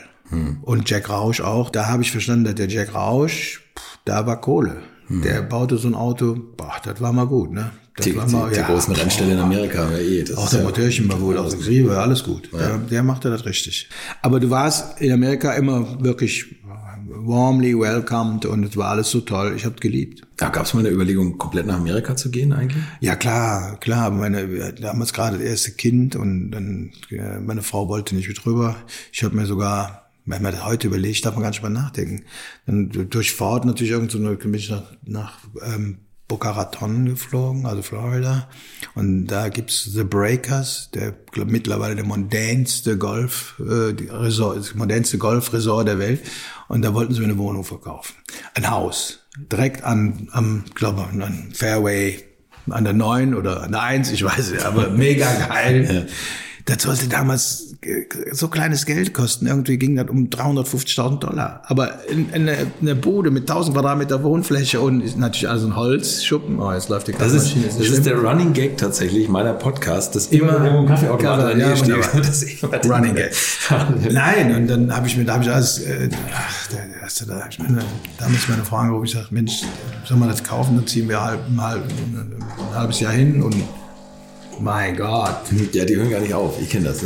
Also, ja. Joa, das kostet Geld. Sponsorship. So, und ähm, habe ich dann leider nicht gemacht. Das Ding wäre heute wert 20 Millionen. Wenn nicht, dafür krieg- kriegst du gar nicht dafür. Weil das ist der exklusivste Golfplatz der Welt. The Breakers, war glaube ich The Breakers. Ja, irre. Ja, sag mal, jetzt gut. Äh, In, Kalifornien gibt's vielleicht noch Pebble Beach und die haben vielleicht noch Gehöre, noch an extremere Sachen, aber es war einfach so und es hat nicht geklappt. Meine Frau wollte nicht und da sind immer hin und her. Und eigentlich war ich ja auch so dieser Hometown Boy, ich Idiot, musste immer nach Hause. Kind und da und dann Langeoog hatten wir ein schönes Haus, dann im Sommer waren wir immer auf Langeoog und da soll ich dann hier, boah, scheiß Amerika. Aber die, die Wertsteigerung auf Langehof war nicht so wie in Amerika, oder? Ja, nicht so extrem, aber Nein, also insgesamt sind alle Langeoog ist unbezahlbar. Kaufen wir auf Langeoog noch eine Bude. Nein, nein, Erstens kriegst du keins und zweitens wollen sie 15.000 Quadratmeter, äh, 15.000 Euro für Quadratmeter Grundstück haben. Gehört mir aber nicht mehr. Oder gehört mir, hat mir nie gehört. War, meine, war eine schöne Zeit. Alles gut. Gab's, sind Sie mal Nesca-Probe gefahren oder sowas? Nein, Nesca bin ich nicht gefahren, nur dieses Trans, diese, diese, diese, ähm, wie hieß das? Ähm, äh, äh, ist wie die Nesca Light, also äh, Race of Champions. Das waren Autos, die sahen genauso aus, hatten aber 200 PS weniger, aber gingen auch schon wahnsinnig die gleichen Reifen, unfahrbare Kisten. Und ich bin ja sechs oder, ne mehr, ich bin zwei Jahre gefahren, also insgesamt glaube ich zehn Rennen kein einziges gewonnen, einmal beinahe und dann haben sie mich äh, irgendwann mal wollten sie mich rausschmeißen, weil ich natürlich gesehen habe, wie die das da machen, die Jungs. Da, ähm, da gab es einen den Typ, der war der der der Coach, wie sie den genannt haben, so ein alter Sack, der hat dann geguckt, dass alles richtig war. Der war so ein, so ein Ex-Baseball-Spieler. Und ich habe ganz schnell geschnallt, das Auto reagiert natürlich jedes Rennauto auf Höhe. Und so Greenhorns, mir haben sie natürlich das Auto zwei Zentimeter höher gestellt, damit ich nur ja nicht schnell bin. Weil die Jungs, die aus der Nesca waren, die sollten ja gewinnen, vorne ja. fahren und gewinnen. Dale Earnhardt und, und wie die alle hießen bei Ford. Da habe ich natürlich irgendwann abends, wie sie alle weg waren, habe ich mein Auto runtergedreht. Das war ganz einfach. Die hatten oben Federteller und dann hatten die so, so äh, äh, Eisen aufgeschweißt und da konntest du mit der Hand konntest du die Federteller drehen, wenn das Auto auf Böcken stand, weil, weil entlastet und dann konntest so, dann habe ich gesagt, rundherum, schnell vorne, zwei Umdrehungen, hinten, zwei Umdrehungen, wupp, und dann war das Auto auf der Höhe von dem Auto vom Dale Earnhardt und dann war der Klausi plötzlich vorne in der Spitze. Und dann haben sie es natürlich gemerkt. Und dann kam der Coach und hat gesagt, you fly home. Und dann ist der zum Kranefuß und hat gesagt, was hast du da für ein Rennfahrer, was macht der, der frickelt an so ein Auto, der macht unsere ganze Philosophie kaputt. Da habe ich gesagt, Leute, ich bin hier angetreten, um zu gewinnen. Ich kann mich doch von euch nicht verarschen lassen. Dann gehe ich jetzt eben nach Hause, dann buch mir ein Ticket, ich bin gleich weg. Ich brauche das nicht. Wurde zwar gut bezahlt, aber verarschen, habe ich gesagt, kannst du dich doch selber. Ja, wurde die Kiste wieder hochgeschraubt, dann habe ich mich dann eigentlich nicht, ja, war hätte sein. Ich hätte nach Hause fliegen müssen. Aber das machst du nicht in so einem Land. Pff, gegen GM und gegen die ganze Ja, das- Mafia das da, das war alles ja. so groß. Dann habe ich gesagt, komm, dann fährst du eben deine Dinge, kassierst deine Kohle, aber hast keine Chance zu gewinnen. Und dann habe ich mich einmal lächerlich gemacht in, in, in Mid-Ohio. Beim Start wollte ich so ein bisschen aggressiv und die hatten wirklich Räder aus Holz, Holzreifen, haben wir die immer genannt. Das kam vom Rolf Stommen und der hat immer gesagt Holzreifen. die waren so hart, die kriegst du gar nicht warm. Und da habe ich beim Start ein bisschen zu euphorisch und habe mich in der Start, im Start, beim Start habe ich mich gedreht. Das kannst du dir vorstellen. 360 Grad bin ich hinterm Feld hergefahren. Leck mich. Ich habe gedacht, du, du, du bist der größte Vollidiot, der überhaupt rumläuft. Und stand in, glaube ich, in der dritten oder vierten Reihe. Also ich hätte auf jeden Fall eine Chance gehabt, vorne mitzumischen. Ja, das war eine Zeit. Und äh, die Autos waren grausam, fürchterlich. Banking fahren, wir hatten ja, äh, wir sind ja in, in, in sind mal Charlotte sind wir gefahren, dann sind wir in Daytona gefahren und dann, ja, und, und da hast du in der Hose geschissen, ne? 330 in den Banking rein, kein Grip, was nur am, ach, da sind ja auch die ersten Unfälle. Jochen Maas hatte ein paar Unfälle, der Bob hatte mal einen, der, war der Maas, der Ludwig, der Wolleck, war eine einmalige Saison. Drei Deutsche in dieser komischen Serie. Ich hatte keinen wirklich bösen Kracher, aber es war wirklich unberechenbar. Und du fuhrst ja wirklich, du fuhrst ja in dem Pulver waren 25 Autos, du fuhrst wirklich dicht 10 Zentimeter hinter dem anderen im Kofferraum und alles war am Vibrieren, alles war am Shaken, dein, dein Sitz war, äh, hättest auch eine Apfelsinenkiste nehmen können, so ungefähr der allerletzte. Und wenn du gedacht hast, boah, du bist ja deutlich schneller und bist ausgestellt, boah, warst du weg. So, das war wirklich wie Steher beim Fahrradfahren. Und bis du das mal alles drauf hast, du hast eigentlich nur eine Chance. Die sagen, hang in, in there. you have to hang in there. You have, du musst immer drin bleiben in dem Flow von den anderen, weil der vorne fährt, hat mit Sicherheit 20, 30 PS mehr wie du und der kann das Feld ziehen und du musst nur dranbleiben. Und dann musst du die Chance in der letzten Runde suchen. Nur das, naja, habe ich nicht hingekriegt. Habe ich nicht hingekriegt. habe ich mich schön blamiert, habe die Kohle kassiert und war, ja, gut. Und dann kam, ah ja, das war auch noch eine schöne Episode. Dann waren wir in, in Michigan heißt es, Michigan Speedway. Und da haben wir da, aber mit Infield. Und ich war wieder mal schnellster auf dem Probe. 86 war das. Da fuhr ja der Bobby Rahal, der Geoff Brabham, der Klausi und wer noch, Pete Halsman. Also war eine gute Truppe. Wir hatten noch viel Spaß. Auf jeden Fall war ich wieder mal auf Pole Position und die Amis haben ja gesagt, der Klaus steht immer noch auf Pole Position, weil er am meisten reindreht, aber das Handrad war immer blockiert. Ich meine, der Erich war ja nicht bescheuert. Die wollten sich ja von mir die Motoren nicht ruinieren lassen oder von wem auch immer. Also wir hatten jeder den gleichen Ladedruck und ich war halt eben, hatte eben viel mehr getestet wie die, war in dem Ding drin und hab's da eben am verblasen. Die kriegten alle eine Sekunde und mehr und dann war für die Jungs halt eben unerträglich. Kann ich ja auch verstehen. Und Deswegen haben sie mir dann so ein bisschen angehängt. Ich hätte das alles nur mit Druck und mit Leistung gemacht. Aber egal. Auf jeden Fall hat der Herr Pensky mir den Herrn Czernicki auf den Hals geschickt. Czernicki war damals der Projektmanager für Indycars. Der kam dann zu mir und Kranfuß und, ne, und ja, Czernicki will mit dir reden. Ja, so ist das nett, wunderbar. Ja, ob ich Interesse hätte, mal ihr Auto zu fahren. Indica. Boah, hab ich gesagt, klar. Ich sag, wo denn? Ja, hier. Ich sag, nein, danke. Ist sie auf jedem Road Race? Nein, wir suchen keine Road Racer, wir suchen Oval Racer. Sag ich, habe ich keine, habe ich keine Balls für, kann ich nicht. Weil das ist auch wieder ein ganz anderer Sport. Das hatte ich ja in, dem, in diesen komischen Race of Champions Dingern gelernt. Du kannst nicht mal eben in so ein, das, das konnte wirklich nur der, der Alonso. Der setzt sich da rein und bläst damit, weil er auch überhaupt, na, irre. Genauso wie die Jungs in Daytona mit dem Daytona-Prototyp alle verblasen hat im Regen. Hat er den Kameraden ja zwei Sekunden, drei Sekunden gegeben. Da ist natürlich ein hochbegnadeter Rennfahrer, muss man auch heute noch sagen, mit seinen 40 in Formel 1. weil der, der einer abfackelt der- ist einfach irre. Aber ich habe mir einfach das nicht zugetraut. Ich habe gesagt, du fährst nicht mit- mit 400 da im Oval rum und Vollgas, stehen lassen. Nein, habe ich gesagt, der Janicki tut mir wirklich leid, aber egal, was sie mir anbieten. Nein, wenn sie mir sagen, komm nach Mid-Ohio oder komm dahin, fährst du ein bisschen, dann wäre ich gerne gefahren, aber habe ich dann abgesagt, ja. War auch eine vielleicht eine Missed, missed Chance. Aber das alte the Chance. deswegen immer noch am Leben vielleicht. Ja, da hätte ich kaputt aus. Da wärst du tot. Das, das, das war so wahnsinnig. Boah, kannst du nicht. Ist, und gut, das war, auch- war eine schöne Geschichte. Haben Sie mal Kontakt zu Alvin Springer gehabt? Ja, klar. Also zu der Zeit für Porsche hätte ich auch sein können, dass man, Klar, ich war Ja, nee, zu Hause. Dass man zu der Zeit irgendwie für Porsche in Amerika irgendwas machen kann? Nein, so? die hatten da, kein- da kamst du nicht mehr, da war ich auch zu alt. Ach so, ich war okay. ja nicht der Fahrer für sowas. Nein, nein, nein, nein, nein, das hätte ich auch niemals gemacht, weil ich habe mich nie überschätzt. Also ich bin immer Schuss dabei bei den Leisten, ich habe das gemacht, was ich wusste, was ich kann. Und ich war auch keiner, der sich in ein Auto reingesetzt hat und auf Anhieb schnell war. Ich brauchte immer meine Zeit und mich wirklich, ich musste perfekt sitzen, auf einen Millimeter genau. Wenn ich das schon nicht war, die Pedale nicht stimmten, konnte ich schon nicht schnell fahren. Ist so, tut mir leid, aber war immer so. Und, und wenn ich dann aber einmal drin war und war, war The Beloved Baby, dann wurde es immer besser und dann war irgendwann auch mal ziemlich unschlagbar. Aber improvisieren konnte ich nicht. Und gut, und ist dann die, und dann ist die Amerika-Geschichte dann um die Amerika zu Ende zu Ende. Dann ist irgendwann Bayside gekommen, wie Ford Schluss machte, und dann bin ich für Bayside gefahren und das war auch eine ganz tolle Zeit mit dem Gerber. Der Gerber war unser Teammanager, Schweizer, Walter Gerber.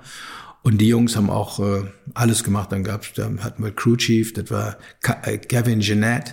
Kevin Jeanette ist mittlerweile der größte Oldtimer-Restaurator der Welt mit seinem Gunner Motorsport, muss man mal googeln. Irre. Der hat, also der macht die geilsten Porsche-Restaurierungen, aber nur 917, 98, 910 Langheck und für, für Ralph Lauren und irre, irrer Typ. Der war an meinem Auto Crew Chief und so. Das war eine tolle Zeit. Wir hätten dreimal Daytona gewinnen müssen. Dreimal in Daytona mit dem Ding.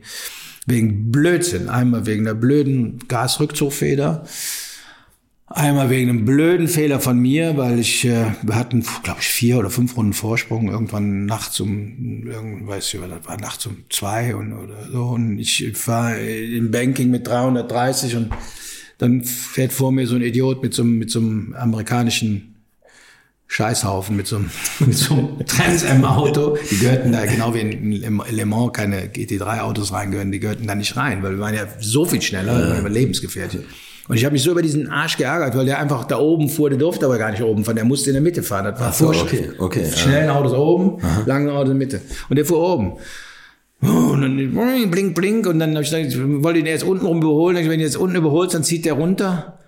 Und genau das ist passiert. Ich fahre durch und Moment zieht, zieht, runter und trifft mich so ganz leicht am Heckteil. Und bumm, habe ich nicht gedreht, aber das Heckteil flog weg. Und dann war Banane. Boah, da hab ich mich geärgert. Über so viel Blödheit. Äh, ich glaube, ich ich wollte ihn auch noch so ein bisschen schneiden, wollte ihm noch so zeigen, du Arsch, fahr hier aus. Ist, ist mit, das darf dir als Rennfahrer einfach nie mehr passieren. So ein Schwachsinn, das macht man auf der Straße nicht, macht man am Rennsport nicht. Hat uns Daytona gekostet, das hätten wir mit der Kappe gewonnen. Der Koffer ging. Das war dieser, der, war der, der luftgekühlte Boxer mit dem Single Turbo, eben diese 962 Variante für Amerika. Bayside. Tolles Team. Boah. Dann halt kam der Jaguar, dann habe ich beim Jaguar gesehen, dass die rechts und links außen Gurney so nach außen stehen hatten am, am Bodywork unten. Und der Porsche hatte so runde Einläufe. Da habe ich dem Gerber gesagt, lass uns das mal probieren. Mach doch mal so, so Aluwinkel da unten dran. Nächsten Rennen komme ich hin, waren die Aluwinkel dran. Ja, Okay, da hat Norbert Singer dann nicht Und dazwischen ging. gefunkt. Da konnte Norbert Singer nichts Da machen. nichts machen. Und bumm, ging. Und dann haben wir mit dem Auto haben wir äh, Holbert geschlagen. Und Holbert war Werks, Werk, Werk, Werk. Und das, war, das war geil. Da, da war richtig gut. Da haben wir mit Bob viel zusammengefahren. Mit, mit dem Stucki auf dem Auto gefahren in, in Miami. Und mit dem äh, Van der Merwe. Und wir waren noch mit dem Jochen, Maas. Wir haben, war eine gute Mannschaft. Wir hatten wir viel Spaß und war schön. Der Bruce Levin ist jetzt vor drei Jahren auch leider gestorben. Ja, Waste Management, der hat, äh, gibt es heute eine tolle Aktie. Der hatte damals, entsorgte der den Boeing-Konzern und ganz Seattle müllmäßig, war der Müllmann, okay. auf dem Auto Müll. Boah, Kohle ohne Ende. Und der, die hat damals seine Firma verkauft an Waste Management. Waste Management gehört heute zu den amerikanischen Champion-Aktien. Wenn du mal eine Aktie kaufen, bis sie gut ist. Waste Management. Waste aber im Moment sind sie im relativen, im Talflug, aber die, die haben tolle Performance. Gut. Waste Management. Das war ähm, unser Bayside-Ding. Ach so, äh, der Barilla ist, glaube ich, auch mal mit uns gefahren, ja. Der Paulo ist auch auf dem Auto mal mitgefahren. Dann sind wir, waren wir beim, beim Bruce in, in Vancouver. Vancouver Island hatte der sein Boot liegen und dann war er zum Fischen gefahren und äh, Bob, der Dingens und ich, war toll. Und dann, ja, war eine gute Zeit.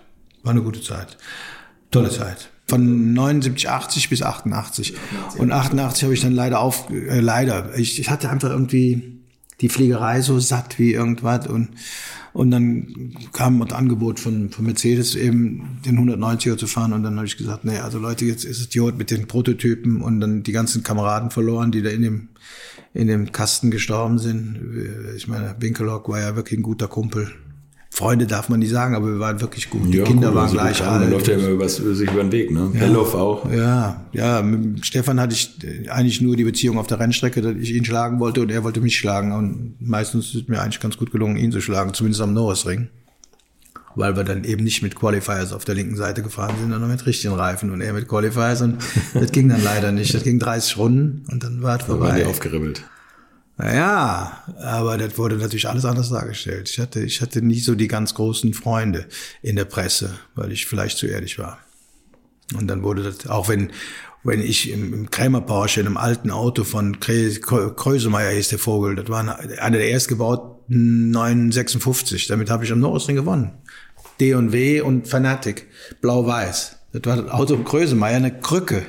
Der hat der Krämer eingesetzt für mich und auf dem neuen Auto, im 62, auf dem langen Auto saß der Winkellock und der Winkellock hat am ganzen Wochenende nicht einen Stich gekriegt. Ja, weil am Norrisring brauchst du nicht unbedingt das steifste Auto. Da, das vielleicht ganz gut, wenn das so ist. Und, und äh, auf jeden Fall habe ich dann ähm, oft mich sehr geärgert, weil auch mit dem Jöst-Auto, da haben wir Norrisring gewonnen gegen Jaguar, gegen Sauber, Mercedes, gegen alle, weil wir einfach ein gutes Benzinmanagement hatten und hatten nachher beim äh, Betanken, also das Auto wurde ja nach dem Rennen ins Park geschoben, wurde dann von dem damaligen super schlauen Abnahmekommissar vollgetankt und dann gingen genau 101, knapp 100,9 100, Liter rein. Warum? Weil das alles glühend heiß war. Und dieses Aluminiumchassis, wo der Tank drin war, das war ja wie so ein, ja, so ein Koffer im Auto, wo der Gummitank drin war, das hat sich dann ein bisschen gedehnt. So, ja. Und da, da fehlt dir, das war, das war ja nix, im Endeffekt 0,9 Liter. Dann haben die mich disqualifiziert. Ich habe Norrisring 200 Meilen gewonnen und dann wirst du disqualifiziert wegen 0,9 Liter. Und der, der, dann haben wir darum gebeten, er soll jetzt nochmal, wir dürfen nochmal abtanken und dann ist durch den kalten Sprit auch der Chassis kalt und dann tun wir nochmal neu. Und nein, hat er nicht gemacht. Und dann werden nämlich, wir haben das ja vorher zehnmal ausprobiert, es ging genau 99,4 Liter oder drei. Wir hatten schon ein bisschen Luft noch gelassen. Mhm. Aber durch dieses heiße Chassis, boah, wäre mit einem Kohlefaserchassis, glaube ich, nicht möglich. Aber damals bei diesen weichen Mühlen, Stell dir mal vor. Und da haben sie auch, da hat auch keiner geschrieben. Pff, nur die Engländer, muss ich sagen. Da, da gab es eine Überschrift in Autosport, Ludwigs Day oder irgend so was, mit, mit Titelbild. Und die Deutschen haben es gar nicht erwähnt. War eben so. Was, manchmal wirklich das Gefühl gehabt, da gab es ein paar Journalisten, die einfach immer dran gedreht haben, dass bei meine Erfolge nach unten geschrieben wurde. Und Winkelock habe ich mit Norbert Haug auch schon mal so ein, so ein Thema gehabt. Winkelock war halt eben ein Schwabe und wurde halt eben aus dieser Haug Dynastie, kann man ja fast schon sagen, um die ganzen Journalisten. Der war damals auch nicht Mercedes, der war, der war ja Autosport und vorher Sportler. Die haben den schon ganz schön hochgenommen, obwohl der Norbert mir da zuletzt geschworen hat, nein, wäre nicht so gewesen, aber es war schon immer der Touch klar, logisch, kann man ja auch verstehen, habe ich auch vollstes Verständnis gehabt. Ja, gut, war dem. Ja, war mir dann auch real im Endeffekt. Aber mit dem Norbert Haug haben sie ja nachher versöhnt, haben sie eine gute Zeit gehabt. ja, wir hatten, wir hatten wirklich eine irre Zeit, muss man sagen. Wir hatten eine irre Zeit, ja. Wir müssen auch über die Ford DTM-Zeit reden. Ja, ja, DTM, gut, Ford DTM. Ähm, Sie sind ja nie ganze Saison gefahren, ne? Nee, und dann kam ja DTM mit dem, DTM mit dem XR4 Ti. Genau. Ja, das war ja das größte Scheißdreck, den es je gehabt Das Auto war überhaupt nicht da. Also, ich habe noch Bilder Jetzt zu, zu schickte mir jetzt einer wieder so, ich kriege hin und wieder mal so ein paar Bildchen geschickt von irgendwelchen Sammlern, die dann, und dann ist auch da, in der Kurve, wo die Hinterachse wirklich um vier Grad oder fünf Grad steht das Hinterrad nach außen, weil die ganze, die ganze Hinterachsgeometrie oder die, die, die Hinterachse hat sich komplett, die, die hat sich verbogen. Das Ding war so weich, das, das war Wahnsinn. Da siehst du Bilder, wo das linke Hinter, das belastete Hinterrad zwei Grad positiven, äh, positiven Sturz hat. Also nicht so steht negativ, wie ja. das sein muss und so stehen bleibt, sondern durch die Belastung auf der Achse hat sich der ganze Achskörper, der Radträger und die und der Dreieckslenker hat sich alles so verbogen, das, das war irre, das war unfahrbar das Ding. Einzige, was das Ding hatte, war ein bisschen Leistung, dieser winzig kleine Turbolader. Klar, das war dann gleich äh, großen oder hubraumstarken Saugmotorauto motorleistungsmäßig immer ein bisschen überlegen. Und dann hast du eben da rumgezaubert. Ne?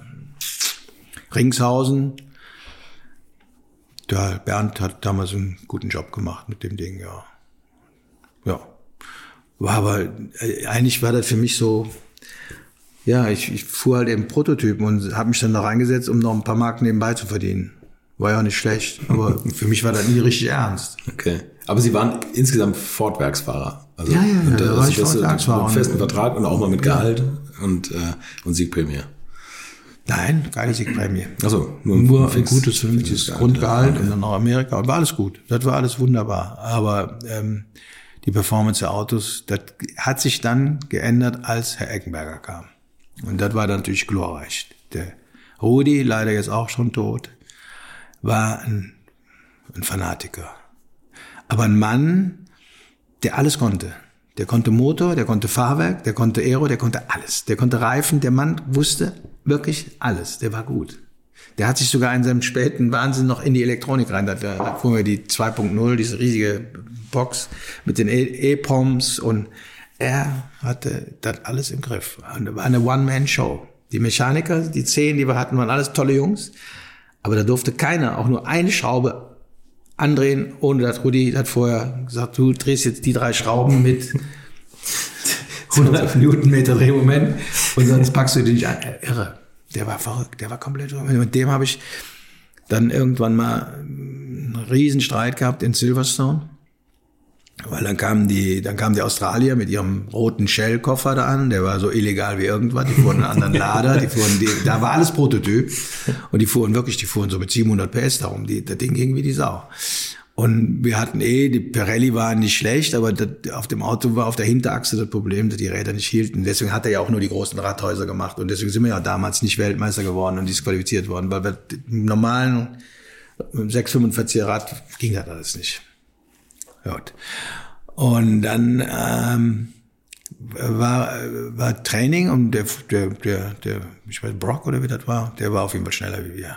Und dann sage ich zum Rudi, ja, dürfen wir jetzt vielleicht auch mal ein bisschen Ladedruck fahren, weil wir fuhren immer ganz konservativ, ganz konservativ. Map 2 und 1,3 Bar oder irgend so weit, ich weiß nicht, 520, 530 PS, aber der Motor konnte locker 600. Okay.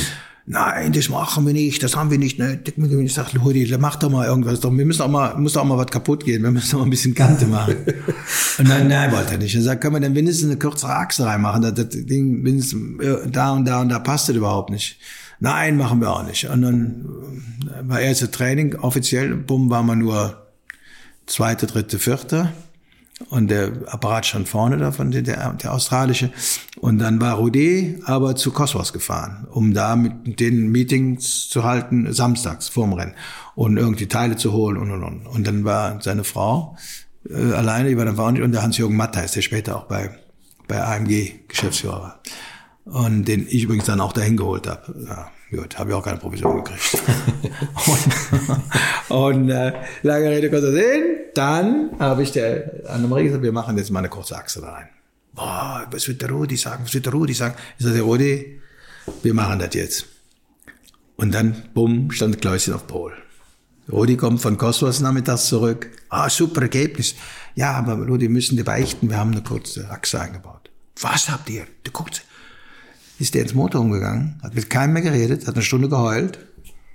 Dann kam er raus zu mir und hat gesagt, Lothar, wenn du meinst, dann mach das ganze Team. Ich schenke dir alles. Ich bin weg. Muss dir vorstellen. So ein Niveau, eine Scheiße. Anstatt zu sagen, komm, wir machen für morgen, wir trennen, machen wir die lange Achse rein. Hat er dann übrigens gemacht. Natürlich, der lag nachts unterm Auto und die selber eingebaut. So bekloppt war der. Und ähm, ja, komplett, komplett er hat menschlich so ein lieber Kerl, wir hatten so, so schöne Zeiten, aber äh, geschäftlich so kompliziert. Und der Steve Soper und so, die haben sich ja gar nicht, die haben immer gesagt, komm, wir machen, was der Rudi will. Und ich war immer der Idiot, der ich, ah, bescheuert und, mit dem Auto. Und dann kam eben dieses, diese Show, dieser Showdown da in, in, in Australien, wo wir halt eben äh, dann äh, disqualifiziert wurden wegen zu großen Radhäusern und haben dann die und dann das letzte Rennen war in Japan und dann war Pinske war ja Chef und dann habe ich zu Pinske gesagt, Pinske, dann lass, es ist so eng mit BMW, jetzt müssen wir irgendwas machen. Ja, was denn? Ich sage, pass auf, jetzt setzt den, den Nizis auf das Auto und mich auf das Auto und dann können wir oder melde uns jeweils auf einem anderen Auto mit. Und dann können wir, wenn was kaputt geht, ja, geht ja nichts kaputt, weil bis, es ging wirklich nie was kaputt. Und prompt geht es kaputt und keiner von uns war Weltmeister. Das wäre ja einer, wenn es Weltmeister geworden. Wollte er nicht. Ja, wen soll ich denn bevorzugen? Ich sag's doch kein Problem. Holt Streichhölzer, wir ziehen Pinchen und dann, dann wird derjenige, der eben äh, längere hat, fährt halt eben auf beiden Autos und hat dann die Chance. Und wenn nicht, hat keiner die Chance. Ja, dann lieber keiner, ist alles klar. Irre, ne? Tourenwagen-Weltmeisterschaft, ne? Ist Ja. das, worüber wir reden, ja. Tourenwagen-Weltmeisterschaft, ne? Ja, so ja. diese, ja, genau, ja. ja. Wir haben ja wirklich mit dem Ding, ja gut, das Ding war natürlich der, der RS500 war ein überlegenes Auto. Mhm. Nicht jetzt unbedingt von der, von der Fahrdynamik, aber Qualm ging gut. Bei der DTM war ja das Problem, dass der einfach mit Gewichten so vollgeladen wurde nachher, ne? Und Ja, das hat ja auch nie einer, äh, nie einer richtig kommuniziert. Du fuhrst mit einem, mit einem Auto mit 50, 60, bis zu 100 Kilo Gewicht im Auto. Was für ein Schwachsinn in einem Motörchen, was gerade damals 350 PS hatte. Da bist du ja so, heute sieht man ja eine GT3, 20 Kilo ist schon nicht wettzumachen. Und wenn einer mit 20 Kilo, wie beim Finale der ursprünglichen DTM vor drei Jahren, vor zwei Jahren, mit 20 Kilo Zusatzgewicht immer noch gewinnen kann, dann ist irgendetwas komplett faul. wir haben da schon mal drüber gesprochen. Also es geht ja einfach um wahnsinnig viel Geld, aber es ging eigentlich immer um viel Geld. Nur irgendwann ist das mal so gekippt, oder? Also, dass man sagt, okay, wir müssen gewinnen, wenn wir das Geld Ja, einsetzen. Klar. Vielleicht wäre die bessere Formel wäre halt eben über den Verbrauch, wie wir damals in Le Mans gemacht haben. Ne? Gruppe C. Ja. Das war eigentlich von, von der Idee her richtig gut, aber auch da wurde beschissen. Also ich weiß, die, Engländer haben auf jeden Fall Reden Auch von, bei den von dem Herrn WM-Läufen. Walking Show oder was? Ich der, der spielt kann, kann, kann, man, kann, kann ich ja nicht beweisen. Ich möchte auch nicht, dass mir irgendeiner da noch was anhängt. Nein, aber da wurde auf jeden Fall beschissen. Und uns haben sie danach gesagt, wir hätten auch beschissen Le Mans. Aber wir haben wirklich nicht beschissen. Wir hatten keinen dritten Tank im Auto und wir hatten auch keine, keinen Rohrrahmen voll Benzin oder so eine Scheiße. Ich meine, das, niemals. Ne? Und das war bei Jöst auch gar nicht, technisch wäre das gar nicht machbar gewesen, so was aufzubauen. Nee, aber es gab schon Leute, die auch in Le Mans. Es ging ja unter Umständen um zwei Liter. Ne? Dann hättest du immer noch in deinem Stint eine Runde länger fahren können. Und dann, äh, Porsche Le Mans 88. Ja, der größte, der größte für mich heute noch äh, eine Katastrophe, weil Wer, ich, war ich war schuld. Bell, Bell Stuck sie. Porsche Also es 962. ist so gekommen, ich fuhr ja dann, ich fuhr ja dann hier Porsche und dann hat mich irgendwann äh, der, der, der Sekretär vom Herrn Bott angerufen, ich sollte mal nach Stuttgart kommen. Und dann bin ich beim Bott im Büro gewesen, der war der oberste Chef von Weißer, und, und, ja, gut. und dann dachte ja, man wäre ja bei Porsche immer noch traurig und ein bisschen sauer gewesen, dass ich 1979, nachdem ich mit dem Porsche alles gewonnen hätte, Krämer, äh, zu Ford gewechselt wäre. Und da habe ich gesagt, Herr Bott, ähm, jetzt machen wir mal langsam. Also bei Krämer war dir, äh, Prozess und Theater und, und kleines Team und eigentlich schwierig. Und da kam ja, wir haben ja keinerlei Anfrage von Porsche für Porsche zu fahren, fürs Werk. Ja, ja, wir haben damals überlegt, aber wir hatten ja den Jacke X und so. Ja, sag ich, ist ja gut. Und ich bin sofort gegangen und habe viel Geld verdient. Ja, aber Geld ist doch nicht alles. Doch, sag ich, damals war für mich als junger Familienvater und, und kleiner Fuzzi, Radio-Fernsehtechniker, kleiner Betrieb, kein, mit wenig Gewinnaussichten, war das für mich äh, eine neue Welt. Ja, das können wir ja nicht verstehen und so weiter und so weiter. Aber trotzdem haben wir sie jetzt her, äh, hätten sie Interesse für uns zu fahren. Oh, ja, dann, ja, da kann man wohl sagen, ja. Sehr großes Interesse. Toll. Vielen Dank für die Einladung. Ja, aber wir können nicht viel bezahlen. Ach so, Sie können nicht viel bezahlen. Da gehen wir wieder beim gleichen Thema. Können nicht viel bezahlen. Ja, Sie kriegen dann ein schönes Auto hier, so den vom Stuck abgelegten 928 Clubsport. War damals wirklich ein geiles Auto. Und den habe ich dann noch ein Jahr gefahren. Und machen dann Le Mans und da gab es ja diese Supercup-Serie und dann fahren sie im Supercup. Sechs Rennen. Sag ich, super. Ich will jetzt nicht sagen, was ich verdient habe, das war aber lächerlich. Das war wirklich lächerlich. Und ich, auch Le Mans, lächerlich. Wirklich? Also lächerlich, lächerlich, lächerlich. Aber es war halt eben Porsche. Und Porsche ist für mich auch heute immer noch eine, eine, eine irre Firma, ein irrer, toll. Kann man nicht, kann man überhaupt nichts sagen. Aber es war einfach nicht fair. Aber ich habe einfach auch, wie ich bin ja während meiner Ford-Zeit parallel beim Jöst gefahren mit Porsche und Ford hat mir das ja erlaubt, weil sie naja, auch ein bisschen Schuldgefühle hatten, dass man auf dem, ihrem eigenen Auto nicht gewinnen konnte. Oder Doch. Ja, genau. Und dann kamen wir ja nach Le Mans und das Ding war ja irre. Die Mechaniker liebten mich alle, auch heute noch. Ich habe letztens noch den Schmied getroffen, der damals die Motoren gemacht hat. Oder der war ja Ingenieur, der Motoreningenieur. Und dann war alles super. Und mit, mit dem Singer war auch okay. Aber das war mir schon wieder zu, äh, wie soll ich mal sagen, zu pastoral. da wurde alles von oben. Ich wollte immer ein bisschen mitreden, aber das konnte ich natürlich da nicht. Ja. aber komme ich gleich zu, habe ich dann jetzt später auch gemacht. So, und dann mit dem Falk, mit dem, Renn, mit dem Rennvater, alles gut.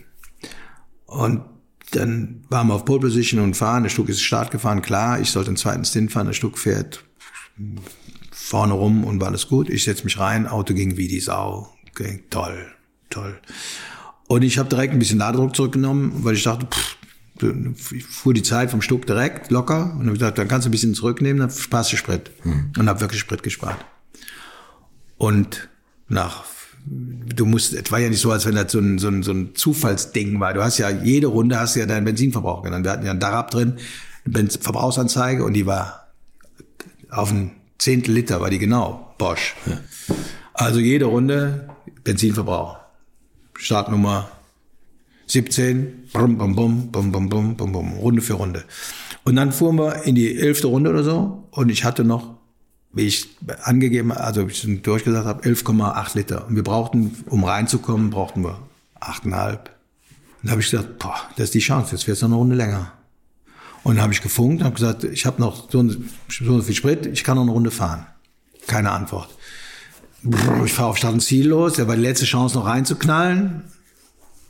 Immer noch 10,8 Liter. Ich fahre noch eine Runde. Und dann, wie ich vorbei bin, schreit der Falk ins Mikrofon, Herr Ludwig, Box, Herr Ludwig, Box. Dann sage ich, Herr Falk, ich bin schon auf der Unodier. Ja, hat, hat er gesagt, Herr Ludwig, Box? Er hat nicht gesagt, sehr geehrter Herr Ludwig, darf ich Sie in die Box bieten? Ich glaube, der hat so lange braucht das Mikro richtig von Ach ja, ein netter Mann. Ist ja heute noch ein netter Mann. Es war einfach scheiße gelaufen und ich habe da gedacht, das ist ja nicht schlimm. Ich war immer noch nicht auf Reserve. Das Auto war ja idiotensicher und ich hatte ja mit diesem gleichen Auto, das Werksauto war ja vom Aufbau, war ja komplett gleich, kompatibel. Ja. war ja alles fahr die Gerade runter, immer noch kein, immer noch. Dann ging ganz am Ende der Geraden ging die weiße Lampe an. Da war so eine große weiße Lampe, die ging an, wenn der Tank auf Null war und dann hat sie ja noch den Catch-Tank. Ja. Der Catch-Tank hatte genau diese 10 Liter. Ja, und dann bin ich noch um, um Milsan rumgefahren und bup, bup, dann kam der erste Stotterer und dann hast du auf den Knopf gedrückt. So ein großer Bosch-Knopf mit einer roten Lampe drin. Da hast du drauf gedrückt, klang, ging die rote Lampe an, Knopf raus. Bäh. Null. Von jetzt auf gleich, gar nichts mehr? Nee, kam nichts. Okay. Und dann bin ich natürlich, da habe ich im Auto gesessen, da hatte ich am liebsten wäre ich direkt in eine Leitplanke reingefahren. So, ich meine, so eine maßlose Enttäuschung. Ich war so am Boden und dann habe ich gesagt, was machst du jetzt? Und dann hatte ich aber so 300 drauf, direkt wieder zurückgedrückt, wieder auf den Haupttank und erstmal rollen lassen. Ja, Anarsch rum. Und dann habe ich nochmal versucht zu starten. Und dann kam er nochmal zwei, drei, vier, fünf, aus, rollen lassen. Fortkurven. Dann habe ich nochmal auf den Reservetank geschaltet, aber nicht mit, mit, mit, mit dem Gang gestartet, sondern mit dem Anlasser. Das war ja bei dem Auto alles perfekt. Habe dann mit dem Anlasser nochmal versucht, den bei 300 oder 250 habe ich noch versucht zu starten, weil ich hatte ja Gang raus, Leerlauf. Gedrückt, Motor aus, nix. Da denke ich, leck mich am Arsch. Der Rest, der Ketchang ist kaputt. Ketchang, Pumpe, Ketchang, irgendwas ist kaputt. Mhm. Und dann sprang Gott sei Dank wieder auf den Haupttank. Und dann sprang Gott sei Dank, sprang er dann nochmal an am Haupttank. Und dann bin ich gerade so den Berg nochmal hochgekommen, da vor den Fortkurven. Und von da bin ich dann direkt wieder aus. Ich gesagt, du brauchst noch vielleicht ein Tässchen Sprit für die letzten 50 Meter. Und dann bin ich gerollt. Und dann, kam, und dann kam erst der erste Jaguar. Vorbei. Ich dachte, scheiße, aber das reicht, das reicht, das reicht. So, und dann bin ich genau bis in die Boxeneinfahrt reingekommen und dann sprang aber auch nicht mehr an. Und dann bin ich mit dem Anlasser noch so, okay, nur 20, 30, 40 Meter gefahren. Ja. Dritte Gang rein, Anlasser, Bosch, gute Teile. Mit dem Ford nie gegangen. Der hatte so Lukas an, der sprang immer rein und direkt wieder raus. Das war so eine Kacke. Ja, mit dem Ding da rein und dann kamen die Mechaniker, schon mich reingeschoben, da haben wir vier Minuten verloren. Haben Sie zwischendurch schon gefunkt? Das ja klar, die war klar. Panik. Panik. Ich war fertig. Vollgetankt, weiter und dann eben eine Runde weniger gefahren. Alles gut. Und dann waren wir halt eben ein bisschen zurück, aber das war nicht schlimm. Wir waren ja von dem Moment an am Fliegen. Da haben wir ja mal richtig Gas gemacht. Und dann muss ich dem Stucki sagen, da ist der nachts irgendwann mal bei Nieselregen mit Slicks, hat er den Jungs pro Runde fünf, sechs, sieben Sekunden gegeben. Da war, da war, das war so dem, das war so, da war stark, muss ich sagen, da war wirklich stark. Und dann waren wir irgendwann morgens wieder vorne. Das Ding haben wir noch gewonnen, locker. Und dann bricht uns so ein verflixtes Wasserrohr. Und bis du das, ich meine, heute wird das ja alles, wir hatten das damals eben nicht in der Box hängen, weil damals waren ja da noch Katakomben, da war ja noch, das war ja wie, wie äh, zur Römerzeit. Unglaublich. Da musste also durch die Katakomben hinten durch am Trakt, dann haben bis sie das Rohr gefunden hatten, das Richtige für die Seite, ich glaube linke Seite war das ein Wasserrohr. Und dann da reingefrickelt, da haben wir wieder vier Minuten gestanden. Hm. Und dann sind wir wieder nach vorne gefahren und waren wieder vorne dran und dann war das Rennen zu Ende. Und ich behaupte heute, und das mache ich an YouTube fest, da gibt es ein Video, das sagt eindeutig, vier Minuten vor zwei, letzte Runde, springen die Streckenposten auf die Straße und machen quasi die, die, die Straße dicht. Und ich war am Fliegen. Ich fuhr, glaube ich, das letzte Ding 35 gefahren. Sekunden pro Runde schneller wie der Jaguar. Der Jaguar, wie ich heute weiß, vom Jan Lammers, war komplett am Arsch. Der hatte Teller Kegelrad. Der dachte, ich, er dachte, ich erreiche das Ziel nicht. Die waren heiß gelaufen per Funk, der Walkinshaw und der Lammers, weil der Lammers sagt, Ding ist kaputt, läuft nicht mehr, konnte aus irgendeiner Ecke hätte gemacht, der da gestanden. Aber das Scheißding hat gehalten.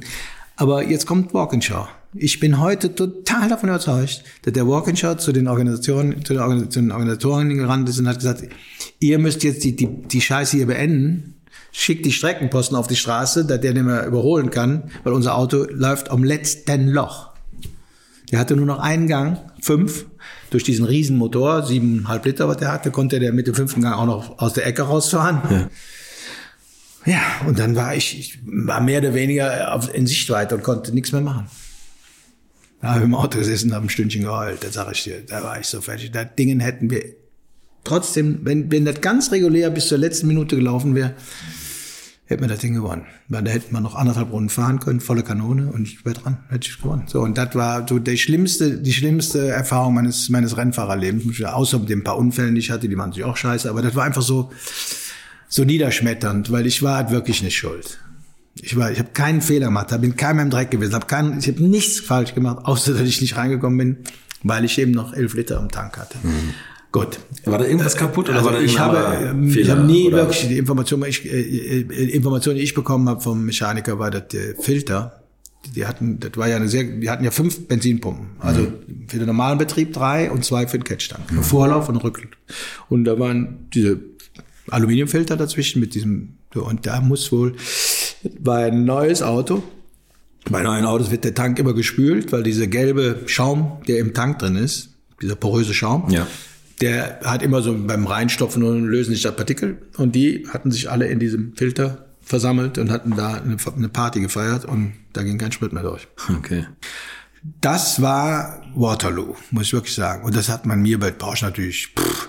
So, und dann sind wir ähm, noch ein bisschen Supercup gefahren, was geil war. Die Jungs, der Klaus Bischof war mein Mann, das war der Mann, der übrigens auch den Belloff so gepusht hat mit seinen E-Proms, die er immer so mitbrachte und hier im Bruno-Auto, hier kriegst du mal ein richtiges Teilchen, bau mal ein und vier Liter weniger Sprit, aber 50 Späß mehr, das ist keine Chance. Die hatten, die waren im Weißach, die waren immer, die waren ja heute noch, die sind so gut, die waren immer eine, eine Nummer vorne und Tolle Leute, tolle, tolle Leute. Alles nur wirklich boah, Mechaniker, Ingenieure, sowas von kompetent. Unfassbar. Gut, das, ja, das war halt da, die waren ja schon da, da waren die anderen noch auf der Toilette am Schrauben. Da hatten ja, die ja schon, Weißer war ja immer schon der Hammer. Und das konnte Mercedes mal kaufen, das konnte der, der Liefer mal kaufen für ganz kleines Geld. Dann habe ich dem Liefer noch gesagt, kauf doch den Laden. Damals wie die den 500 E. 500 E bauen lassen. Ja, genau, ja. brauchen wir nicht, schade. Hätte man gekauft. Gut mit eigener Teststrecke und allem.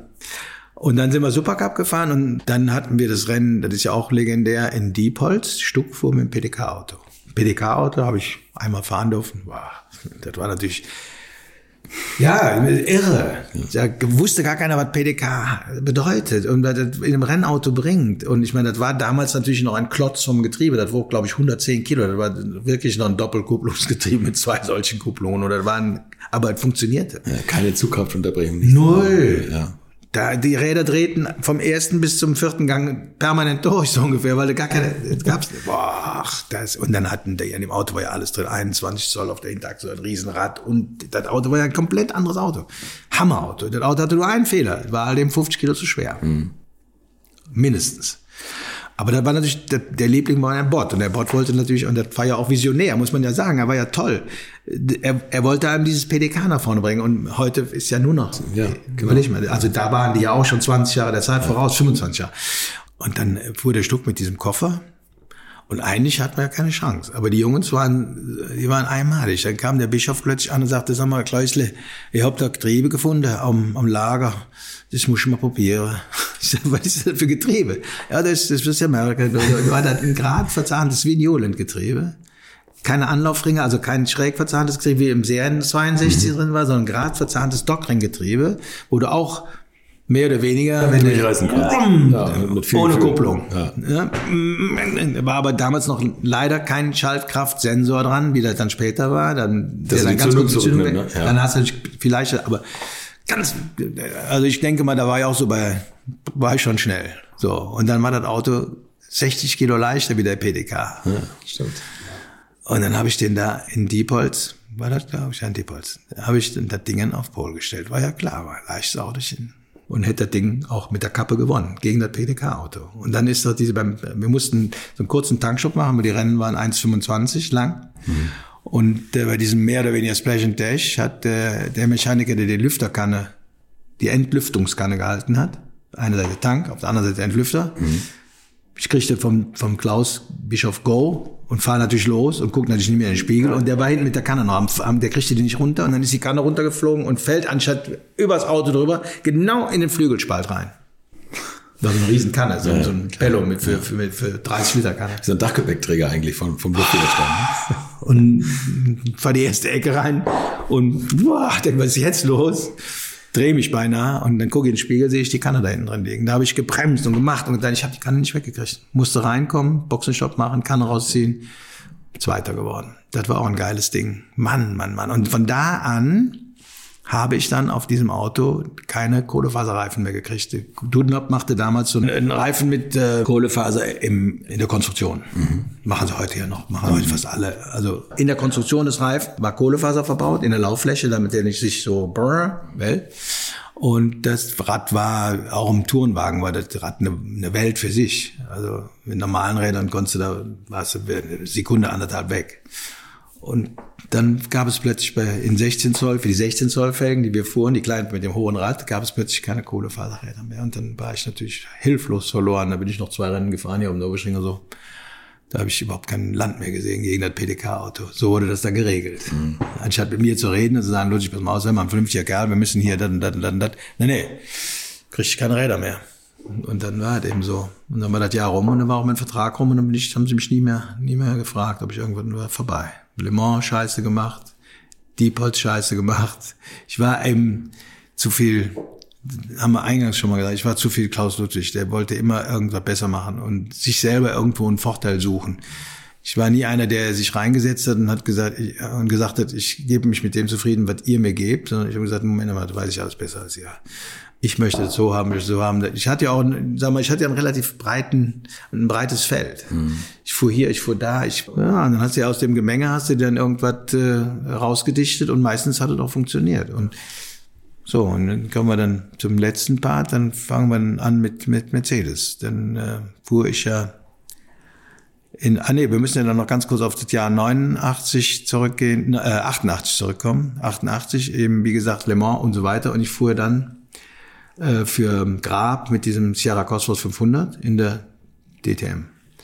Und das war, ja, wie soll ich sagen, unheimlich nette Leute. Bernhard Grab und sein Kachi, der Chefmechaniker und Ingenieur, toller Junge, haben einen tollen Job gemacht. Aber es war ein Jahr maßlos schwierig, weil wir wurden immer weiter beschränkt mit immer kleineren Air-Restrictor, immer kleiner Air-Restrictor und weil die einfach das Auto, ja, war denen zu schnell und dann fuhr man her, glaube ich, mit einem, einmal, jetzt lass mich nicht lügen, aber ich glaube, wir fuhren irgendwie unter 30 Millimeter, einmal 28, also so ein kleines Loch.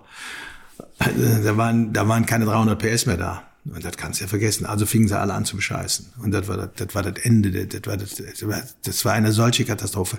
Und am schlimmsten war halt eben, da gab es dann einen KS Sierra Cosmos, der dann auch locker alles gewann, wenn er wollte. Und auch locker beliebig viel schneller fuhr als wir. Der fuhr dann natürlich andere Reifen, wie von Pirelli, und der fuhr zufällig Michelin. Und ich möchte, ich möchte keine Namen nennen. Auf jeden Fall war das vollkommen klar, da nicht alles so richtig mit rechten Dingen zuging. Wurde natürlich immer, der Reifen ist viel besser, Reifen ist viel, aber es war, lach ja, warum schon? Das war einfach anders und dann habe ich mit Pinske lange diskutiert. Ich sage, Leute, du bist Chef, Ford-Rennleiter. Du kannst den Teams sagen, entweder wir machen hier, sonst geht das immer weiter nach hinten, weil das ist ja klar, wenn der noch mit, wenn der noch eben gewinnt, dann sagen die, das ist immer noch zu, noch zu 28 noch zu groß. Müssen 26. Das war ein Scheißjahr. Und dann haben wir natürlich auch äh, äh, versucht, irgendwo zu manipulieren, aber dafür waren wir einfach dann auch zu weit in der Meisterschaft vorne. Dann, dann traust du dich nicht, nicht mehr. Ne? Dann traust du dich nicht mehr. Und dann sind wir in Hockenheim im letzten Lauf, gerade so mit Ach und Krach bin ich, glaube ich, siebter geworden und habe die Meisterschaft gewonnen. Da hätten vier Fahrer noch Meister werden können. Ja, ja. Vor dem letzten Rennen. Ja. Wie, wie geht man da in so ein Rennen rein? Das, muss das, ja war mir scheiße, das war mir so scheißegal. Ich fuhr auf weltweit geile Autos und das war für mich so ein Scheiß. Da habe ich gesagt, wenn das eben nicht, was wirst du nicht? Ist mir scheißegal. Ich war mir wirklich scheißegal, weil es war so ein Scheißjahr. Ich sage jetzt dreimal hintereinander Scheiße, zum vierten Mal. Aber es war wirklich ein total katastrophales Jahr mit viel zu viel Politik und viel zu viel, also Unfähigkeit auch beim, beim, bei, bei, bei, den, bei, der, bei der Kontrolle der Autos. Das war einfach nur, es war einfach nur ein Desaster. Und da war ich so froh, wie es rum war. Und das Auto war dann auch nicht mehr, sagen wir mal, in der Lage, einen 190er zu schlagen. Und dann habe ich gesehen, der im Chicotto fuhr im 190er und dann wieder, ja, boah, geil. Und dann kam irgendwann der Walter Mertes, mein guter Freund Walter, damals mein engster Freund, ähm, und sagte, der Aufrecht äh, fragt, ob du, äh, ob du mal mit ihm reden willst. Walter hat das alles für mich eingestellt. Hätten die auch mit Ihnen gesprochen, wenn Sie nicht Meister geworden wären? War das schon vorher? Ja, ich glaube, der Aufrecht hatte mich schon am Schirm. Ja, ja, ja, ja, ja. ja. ja und ähm, Oh ja, dann haben wir uns getroffen in Hockenheim und dann hat er seinen Hammer damals dabei gehabt. Der hat ja mal so die E-Klasse. so, ja, den, den, E-Klasse mit dem V24 V8, mit dem 124 mit dem dicken Motor. 6, irgendwas Liter. Da willst du mal mit dem Auto, wollen Sie mal mit dem Auto fahren? Sag ich, klar, auch, ich bin ich gefahren. Toll, super. Da war, da war AMG ja noch wirklich, ja, eigentlich ein Felgenproduzent und der Aufrecht war gerade auf dem Weg, mehr zu machen. Aber Mercedes hat das natürlich auch nicht so richtig gewollt, weil die haben ja dann nicht umsonst diesen 500e oder E500 gemacht. Mhm. Den haben sie bei Porsche gebaut, mhm. weil er das auch damals noch gar nicht gekonnt hätte, weil die, die Fabrik von ihm war ja damals noch relativ auf Lager, war sagen wir eine kleine, mittel, mittelgroße Werkstatt und dann halt eben ein Riesenlager, wo die Felgen, das war ja das Hauptgeschäft, mhm. AMG-Felgen. Ja, dann hat er gesagt, da kommen Sie mal nach Falterbach. Dann bin ich nach Falterbach gefahren, haben wir sehr nett, seine Frau, liebens, liebenswerte Frau, Roswitha und so ganz toll. Und dann haben wir dann da uns regelrecht angefreundet und war eine, eine irre Zeit. Muss ich wirklich sagen, eine tolle Zeit. Äh, natürlich auch mit Höhen und Tiefen, klar, aber das ist ja so. Und sind ja im Endeffekt dann noch viele, viele Jahre geworden, mit dem kurzen Intermezzo bei Opel, aber das ist ja dann auch wieder eine spätere Story.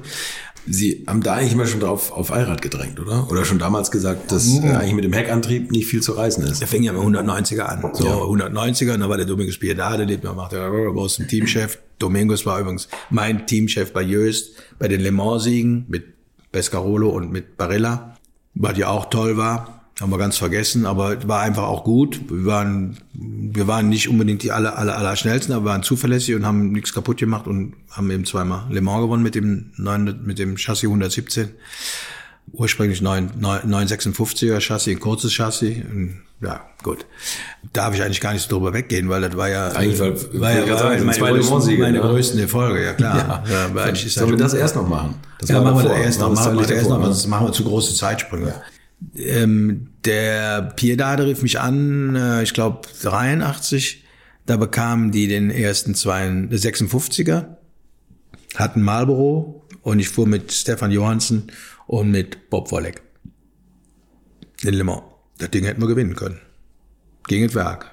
Wir waren gut. Habe ich rausgeschmissen, habe ich schuld. Aber auch nicht unbedingt schuld, weil da war eine Ölspur in ähm, Tetra Rouge und ich komme da angesegelt. Wir waren, glaube ich, Zweite oder Dritte, hatten aber noch gut Sprit, weil damals ging ja alles darum, hast du genug Sprit. Wir hatten schön gespart und hatten also für den Endspurt hatten wir noch, ich schätze mal 30 Liter mehr als das Werk. Und das hätte gelangt. 83 war das, ne? Komm da angesegelt und da war da eine riesen Ölspur, keine Fahne. Ich lenke ein und verliere das Auto und rückwärts in die Leitplanken, beziehungsweise Gott sei Dank die Fangzäune rein, Heckteil weg. Und wir hatten aber kein Ersatzteilheckteil. Kein Ersatzheckteil, weil damals das Auto war flammenneu, es gab noch keine Teile, es war gerade der Auto war gerade gelauncht und Berg hatte welche, wie Adios hatte das erste Kundenauto. Maßlos schade. Marlboro als Sponsor war eine tolle. Johansson super nett, super toll. Bob richtig gut unterwegs. Also das war schade. Das hätten wir gewinnen können. So und dann kamen die im nächsten Jahr. Hatten sie Newman als Sponsor und dann den Pescarolo und dann habe ich noch gesagt, boah, was wollen wir mit dem alten Mann und, und ja, und dann bin ich auch für, für ja, bin ich gefahren. Und da hatten wir am Anfang sogar ein paar Probleme. Und da habe ich gesagt, naja, das kannst du nach Hause fahren, so ungefähr. Gehst besser, fährst besser nach Hause. Wie brauchst du immer? Ja, da haben wir aber irgendwie hingekriegt und waren dann irgendwann wieder vorne. Und weil die anderen auch Probleme kriegten. Und da war auch nicht so viel, da war so ein paar Rondos und so ein Schrott. Das war also jetzt nicht unbedingt äh, der, die ganz große Competition, aber war okay. Und dann im Jahr drauf mit Barella. Der Paulo war äh, gut, sehr gut sogar. Er war zwar immer ein Tick langsamer, vergesse ich in meinem Leben nicht. Klaus, why are you so fast? Sag ich, Paolo, you must do this and then look, look what we do. We, you can do here and here and you break a bit later and we are okay. Waren ja richtig gut befreundet. Paolo war Jode. Aber ich glaube, dass er auch bezahlt hat. Ich weiß. Der Just war ja sowas von clever der hatte sich den Jungen rausgefischt und da war ja Kohle spielte ja gar keine Rolle. Und heute würde ja Kohle noch weniger eine Rolle spielen. Du kennst ja dieses gelbe Ding, was er sich erbaut hat, hat ja das Auto nachgebaut, den 62er in gelb-schwarz, das Newman-Auto und Newman dieses Straßenauto dazu hat er sich ein weiß abbauen lassen. Ja, das ist ja einer der reichsten Europäer, nehme ich mal an, so unfassbar. Also er und, sein, er und seine drei, zwei Brüder, also Paolo, Luca, Guido. Wir haben auf jeden Fall das irgendwie hingekriegt, dass wir den John Winter, also den Louis Krages, so haben eingesetzt, als eine Safety-Car-Phase war. Somit konnte, ist er da rumgerollt, zehn Runden, und dann ist er wohl noch drei Runden unter, unter Grün gefahren und dann ist er reingekommen und dann war er raus. Also er ist eigentlich nur eine Stunde, eigentlich hätte er gar nicht mit, aber er hat, Man braucht ihn, weil er viel bezahlt hat wahrscheinlich. Volle, volles, volles Rohr. Ja, der arme Kerl, der hat ja so viel bezahlt. Ich glaube, deswegen hat er sich vielleicht später auch Leben genommen, ich weiß nicht. Ein fürchterlich netter Mensch. Der war wirklich unheimlich nett, aber der, ich habe ein paar Mal gefragt, ich sag, was musst du eigentlich hier löhnen? Der, der, nee, ich nee, wollte das, ist doch egal. Aber er hat alles bezahlt und, und, und dann haben wir, haben wir das Ding gewonnen. Und da waren wir in dem Jahr, in, in, in, in 85 waren wir wirklich gut. Muss ich sagen, da waren wir, da waren wir richtig schnell und richtig gut und konnten, konnten richtig mitmischen. Das war geil. Also die ganzen englischen Autos von Fitzpatrick und wer da alles mitfuhren, hier, alles so hier, Brun und so hatten wir locker im Griff. Und war gut. Das haben wir dann wirklich gewonnen, weil wir besser waren. Und dann ein Jahr später, dann sind wir nochmal gefahren mit dem Jös. Und ähm, da ist ja dann der Joe Gardner verunglückt. Mhm. Leider, leider. Mit dem Joe bin ich viel nach Amerika geflogen. Wir saßen immer in der gleichen Lufthansa von Frankfurt. Er fuhr damals auch IMSA und ähm, war wirklich ein netter, netter Kumpel. Und ähm, da haben wir, das Ding hätten wir mit der Kappe gewonnen. Mhm da waren wir so weit von überlegen, da waren wir wirklich gut. Da hatten wir Goodyear und der Goodyear war einfach in der Zeit dem Dunlop überlegen. War, war kein Diagonalreifen, war schon, ein, ein, ein, ein Radial, Radial. Und wir konnten einfach mehr, hatten einfach mehr äh, wie sagt man, chemischen Grip, also mehr Reifen, Grip vom mhm. Reifen her, einfach besser. Konnten da noch ein Tick weniger Flügel fahren, waren natürlich genauso schnell wie die Werk auf der Geraden, aber überall in den Ecken waren wir schneller. Und auf der Bremse. Weil das Rad war ohne, der Radial hatte weniger Rollwiderstand. Also alles in allem war das einfach der Bringer, der Reifen. Mhm. Und dann hat hier der Karl-Heinz Tibor von Köln, der, der damals noch gut hier machte, mein Freund Karl-Heinz, den ich heute auch hin und wieder mal sehe, super, der hat dann, wir haben dann wirklich den, die richtigen, wir hatten auf dem Auto, glaube ich, drei verschiedene Räder drauf. Also Mischung und Konstruktion. Ja, und, ja, und so fuhr mir das Ding. Das war geil. Das war mega geil. Und haben die richtig lang gezogen. Ich weiß, dass vom, dass die im Werk, die, der, der Singer und der Falk, die sind Amok gelaufen. Die haben das nicht begriffen, wie, wie das ging. Dann haben sie natürlich gesagt, wir würden bescheißen. Haben sie nicht gesagt, aber das, später kriegst du das ja alles. Auf jeden Fall, die haben geglaubt, wir würden irgendwo, irgendwie mit Sprit, aber wir haben wirklich Sprit gespart. Wir hatten, wie wir ausgefallen sind, hatten wir, glaube ich, 40 Liter Vorsprung. Das war uneinholbar. Die hätten also, die hätten gar nichts machen können. Die hätten, wenn die mehr Boost gefahren wären, wären die ausstehen geblieben und dann hätten wir natürlich kontern können, und hätten noch mehr Boost fahren können. das Ding hätten wir mit der Kappe gewonnen, muss man sich mal vorstellen. Scheiße. Und dann passierte ein Unfall mit Joe und dann kam Safety Car und dann statt das Ding zu neutralisieren, die Autos auf die Startaufstellung zu stellen und die drei Stunden zu warten, haben die uns fahren lassen. Jetzt kannst du vorstellen, das Auto war im ersten Gang auf 120 oder 130 übersetzt, erste Gang. Jetzt fährst du quasi im ersten Gang hinterm Safety Car mit 80 Ganze Zeit, ja, schön. dann hatten wir leider, oder Gott sei Dank, das war eben auch so ein, so ein Trick vom Jös, der fuhr grundsätzlich kein Thermostat im Auto. Die Autos hatten serienmäßig ein Thermostat, um die Wassertemperatur immer für den Motor. Hatten wir nicht. Aber wie hat er das geregelt? Einfach Und um dann ging die Wassertemperatur, ja, Ausfallgrund, so ein Scheißding, das muss ja nicht drin sein. Und, weil der eigentlich fährst ja volles Rohr, also ist der Motor Genau, immer das ist, Und ja. dann ging die Wassertemperatur runter auf 30 Grad. Das war eine eiskalte Nacht, war glaube ich im Mai, wurde nachts zwei Grad kalt und war nachts um zwei Uhr. Motor 30 Grad, Öl, Öltemperatur 30 Grad, 40 Grad und dann ging natürlich der Öldruck hoch für die Sau 10, 11 und irgendwann hat es Bomben gemacht, hat die Pumpe zerrissen. Der wäre nie kaputt gegangen, der hätte 100% das Ding hätten wir gewonnen. Auch so ein, so ein totaler, ja, wie soll ich sagen, so ein Desaster, wo du bis nach Hause gegangen warst, erstmal ein halbes Jahr krank. Aber man hätte nicht manuell nachregeln können. Also wenn, wenn sie hinterm Safety Car herfahren, haben wir gar keine Chance. Ich Irgendwas. bin ohne Also- Last gefahren, also Ja, genau. nur, Baby, Baby, aber trotzdem der Druck, wenn der so hoch geht, fliegt irgendwann der Kessel auseinander, ist ein Stopfen rausgeflogen. Aus dem Block. Das war eine Scheiße. Das war wirklich eine Katastrophe. Aber ich bin, war dann eigentlich froh, dass ich aussteigen konnte, weil ich, mir war klar, dass der Joe tot war. Das war Haben sie den Wagen, ja klar, tausend ein dran vorbeigefahren. Ne? Ein Kilometer Flugzeugabsturz. Da lagen die Teile, das kannst du dir gar nicht vorstellen. Die Leitplanke war weg. Ich habe ich hab im Auto gesagt, ich habe geheult. Ich hab, gesagt, lass uns doch aufhören, lass uns doch aufhören. Ja, ich habe geschrien am, am Funk und habe gesagt, Leute, die sollen das Ding hier stoppen, weil die können doch jetzt 200 Meter Leitplanke, brauchen die doch Stunden für. Haben sie nicht gemacht. Bin ich nachts um, um drei noch in meinen Apparat nach Hause getackert, habe geheult wie ein Schlosshund, weil das war wirklich, das war, da habe ich gesagt, boah, Gruppe C musst du eigentlich, kannst du eigentlich nicht mehr machen, kannst du nicht mehr machen. Das ist Wahnsinn. Und bin dann trotzdem noch weitergefahren, 88 dann für das Werk. Äh, Eine 86 hätten wir wirklich mit der Kappe. Also eigentlich hätten wir mit dem Marlboro-Auto hätten wir gewinnen können. Die Chance war aber nicht so groß wie die Chance mit dem 86er-Auto. Ich glaube, war, weiß gar nicht, Blaupunkt, aber darauf hat. Ähm, zweimal mehr und mit dem Werksauto dreimal mehr sind wir schon bei sechsmal. Also sechsmal im Mauer wäre gar kein Problem gewesen. Jetzt müssen sie sich mit dreimal Ich war verdammt gut, ne? Meine Kollegen waren gut, die waren wirklich immer gut. Waren, wir waren gut, wir hatten auch eine gute Truppe. Wir hatten einen super Ingenieur, ich weiß nicht mehr, wie der hieß. Der hat ähm, für den Jös so als Freelancer gearbeitet. Boah, die Jungs waren, der Domingos war gut in der Strategie. Der Jös hat sich total zurückgehalten, wie immer. War eigentlich, war eine tolle Zeit, ja. Mhm. Und dann bin ich ja 87 nicht gefahren, 88 fürs Werk. Und ganz, ganz später nochmal für Mercedes mit dem wunderbaren Mit dem CLK GTR, genau. Aber Aber sie- leider eben nicht mit dem LM. Wenn wir mit dem LM gefahren wären, hätten wir das Ding nämlich gewonnen. Weil das Auto war ja unkaputtbar. Hm. Und da hatten sie aber, die hatten die Angst, wir gehen nach Le Mans und es geht was kaputt. Ja, aber das kannst du nicht, ist doch Quatsch. Das, geht, das Auto war so geil, der Zwölfzylindermotor, der war so hammermäßig, das Ding schob an, der wäre auf der Geraden, wäre mit 400 gefahren. Also es war schade, weil mit dem Ding hätten wir gewonnen. Sie haben eigentlich mit Le Mans auch immer gehadert. Also Total, spätestens nach dem Joe total, Gardner-Unfall haben sie ja, das ist mir total. zu unsicher, diese 400 Total, km/h immer wieder, total, die, die zwei total, Leitplanken und so. Ne? total. Das, Ich habe ja mal gesagt, ich, das ist ein Automotorsport, haben wir damals so eine Geschichte gemacht, die Reise nach Le Mans und so, und die haben die mich begleitet von zu Hause weg bis hin und dann immer weiter Fotos mit denen. Da, da, da. Ich sag, Das ist für mich so ein bisschen, du, du küsst deine Kinder, wie sagen die Engländer, kiss bye bye und, und Vater geht in den Krieg, zieht in den Krieg. War das für Sie wirklich vom Gefühl Den her? Eindruck hatte ich, ja. und von der Familie aus auch. Nee, meine Frau hat, meine Frau hat das, glaube ich, die hat zwar immer Angst gehabt und die hatte, aber sag mal, das konnte ja keiner begreifen. Ähm, aber ich weiß ja nicht, vielleicht bin ich auch ein Idiot, aber für mich war das, Für mich war das wirklich wie ein Kriegsdienst. Du wusstest nicht, ob du wieder nach Hause kommst. Du bist zu Hause weggefahren, hast alle geküsst und hast gesagt Tschüss und hast dir in den Augen geguckt, hast, pff, sehe ich euch jemals wieder? Krass.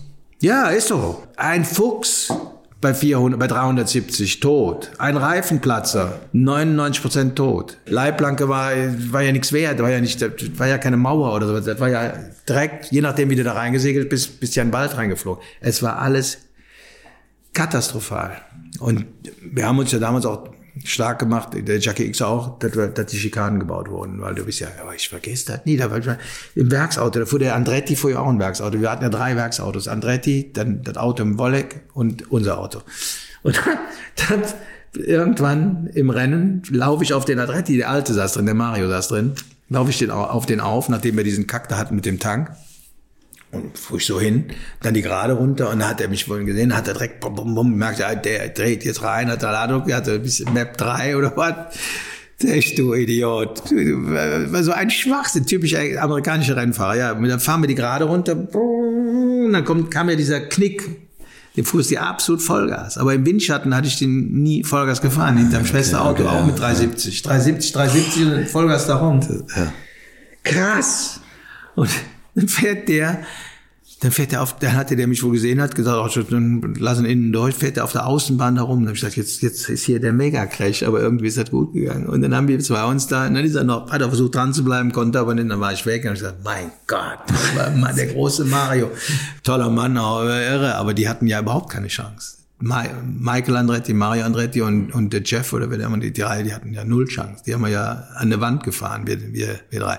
Obwohl der Derek, muss ich sagen, mein lieber Freund Derek war da auch schon nicht mehr so, da war ist ja normal, der Derek ist jetzt auch zehn Jahre älter, ne? Ich war damals, ähm, ich war damals gut, äh, 37, 38 und der Derek war dann schon 48, der ging auf die 50. Ja, klar, der konnte unseren, dem Stuck und meinen Speed konnte der nicht mehr gehen. Und der hat sich dann nachts auch verabschiedet in, in 88. Der hat dann gesagt, fahrt ihr das Ding mal hier, wir haben eh keine Chance mehr, ich leg mich mal ein bisschen hin. Und ist dann morgens noch einen Stint gefahren. Ja, ja, aber wir haben schon angegast wie die Kranken. Das sag ich dir. Boah. Und dann, ähm, ja, krass, krass, aber alles tolle Zeiten, tolle Erlebnisse. Aber wie gesagt, Le Mans war und ist auch heute noch boah, schon krass. Und, und dann mit den GT3-Autos oder Dieser GT2, Unterschied zwischen den schnellen GT2, und den GT2, ja. Kacke. Krass, viel zu krass. Geht nicht. Geht gar nicht. Vor allem auch die, die Jungs, die in den langsameren Autos, den vermeintlich langsameren Autos, die sind ja auch alle am Limit. Mhm. Du musst ja nur im Spiegel gucken. Du siehst so ein Ding ja gar nicht kommen. So ein, so ein, so ein Auf der Nordschleife ja genauso. Die 24 Stunden. genau die langsam und die Kacke. schnell. Einzig vernünftige Rennen ist Spar. Nur 55 oder 50 GT3-Autos. Geil. Mhm. Aber bei dem Nürburgring läuft, habe ich auch immer gesagt, ihr seid bekloppt, das geht nicht. Mhm. Aber das war ja der Nimm, der Nürburgring, Gottes Willen. Am liebsten immer noch den Opel mit dem Fuchsschwanz und immer noch. fährt nächstes Jahr wieder. Und dann Dieses Jahr noch ein kleineres Auto. Und der, der, der Gipfel jetzt in den letzten Jahren bei dieser Lada oder was das ist. Nee, Dacia. Dacia, ja, genau. das ist doch, ich meine, das ist der Farce. Wegen der Scheiß 8 oder 10.000 Euro Startgeld.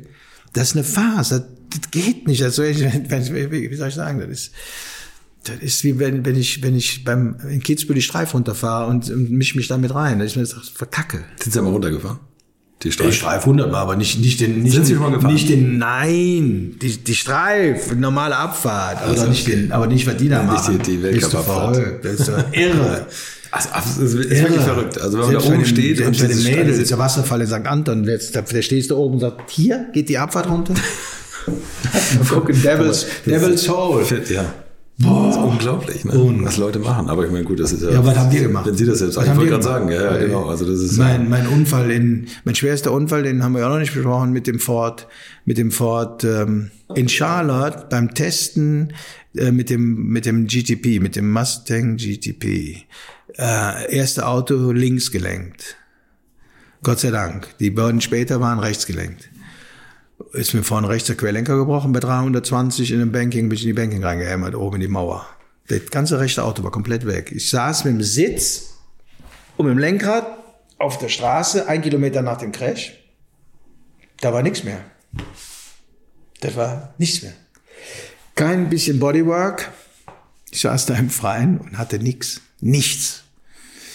Nur Glück. Wenn ich rechts gesessen hätte, hätten die mich, äh, ja, hätten mich direkt einäschern können da unten. Da hat man noch Zeit gehabt, vor dem Crash oder als der zu überlegen oder sowas? Sie oder sagen die Amis, you don't have time to say shit. Ja, okay. Das geht bumm, auf und dann ist alles vorbei. Und dann klingelt und dann, dann sitzt sie da drin und dann, ja.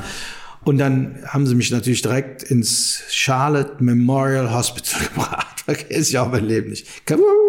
Riesentheater in der Dinger. Ich sage, Leute, lasst mich in Ruhe, ich hab nichts, ich bin nichts. Nein, you have to go to the hospital. Dann lag ich da im Krankenwagen drin, habe mich extra noch hingesetzt. Ich sag, ich kann im liegen, wird mir schlecht. Auf jeden Fall im Charlotte Memorial Hospital auf die Etage geschoben, auf so ein Bettchen. Da musste ich mich ausziehen. Dann habe ich gesagt, gib mir mal einen Müllsack. So clever war ich. Den Krempel in den Müllsack rein, dann das Hemdchen an, lag ich da auf der Liege. Ich sage, was wollt ihr von mir? Ja, du musst jetzt geröntgt werden, wir müssen jetzt alles nachgucken. Ich sage, ich kann doch mit euch reden, ich kann euch in die Augen gucken, ich hab nix. Nein, das müssen wir machen. Dann lag ich da eine Stunde, noch eine Stunde. Ich sag, wisst ihr was? 21.30 Uhr geht meine Lufthansa von New York Kennedy. Die, die, die kriege ich, krieg, oder von, nee, wo war das? In Charlotte? Ja, ja, ja, ja. Kriege ich. Muss ich im Verbindungsflug irgendwo, von, weiß ich, von Elmira, egal, kriege ich auch. Da habe ich meinen meinen Plastiksack genommen, bin auf die Toilette gegangen, habe mich angezogen, bin abgehauen. bin ins Hotel gefahren, hatte jetzt aber kein Pfennig Geld. Hab ich den Taxifahrer dahin, er sagt, you must wait a second, I have to go to get some money. So, mein Geld geholt, den bezahlt. Ich sag, wait a minute, du musst mich jetzt zum Flughafen bringen, mein Koffer, alles da rein, Hotel, weg, Taxi, Flughafen, nach Hause. Nächsten Morgen saß ich um, in Rostock am, am Frühstückstisch um 9 Uhr, ging ein Telefon, Kranefuß. Wo bist du, Arschloch? Ich weißt du was? Klausi ist zu Hause. Fahrt eure Scheiße selber.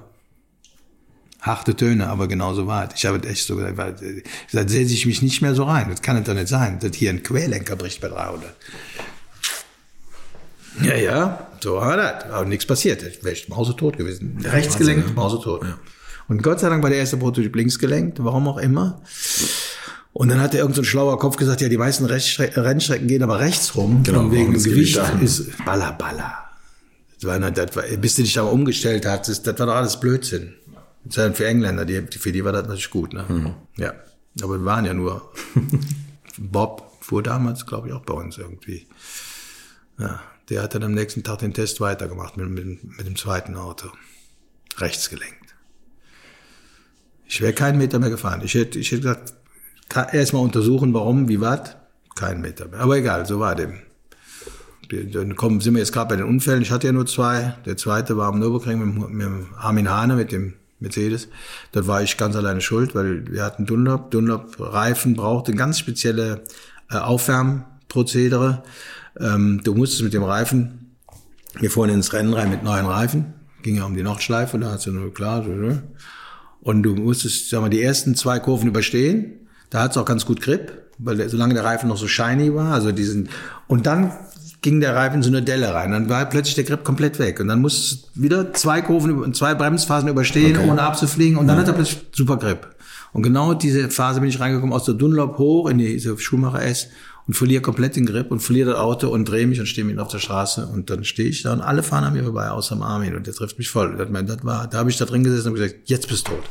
Das war einzig Mal, ich habe zweimal in meinem Leben in, gedacht, jetzt bist du tot. Einmal im Lawinenunfall in, am Arlberg. Das haben Sie auch mal erlebt? Ja, ja klar. In der Lawine? Ja klar. Hubschrauber, Helikopter auf 88. Alles in, die, alles in dieser Zeit, das kam. Und, boah, klar. Komplett weg. Ski weg. Ja, aber Gott sei Dank Piepser dabei und Gott sei Dank Skilehrer dabei. Wir waren auf einer kleinen Tour, wir haben so, so kleine Helikoptertouren gemacht. Ganz früher mit Walter Wolfs Hubschrauber, dem Walter Wolf, der Wolf Racing Formel 1, ja. der mich aber nie in sein Auto setzen wollte, der, mit dem ich gut befreundet war, und der immer cold rum sagte, Klaus, you, my friend. Boah, der hat da den Jody Check da, der hätte mich mal einmal fahren lassen sollen, weil das Auto mal eine Granate, dieser Heskett, oder was der da. Ja, warum hat er das nicht gemacht? Ich weiß es nicht. Das war auch, ich, heute denke ich auch drüber nach, warum haben die mich nicht mehr fahren lassen? Weil das wäre ein Auto gewesen, das fuhr ja von selber. Ja, ich war mit Walter Wolf, der war, wohnt im, im, immer da auch am Arlberg, der kam immer zu uns in das Hotel zum, zum Drink und so und dann hat er den Hubschrauber oben stehen und dann war der, der wohnte unten beim Zimmermann, beim Egon, dem Abfahrtsweltmeister mhm.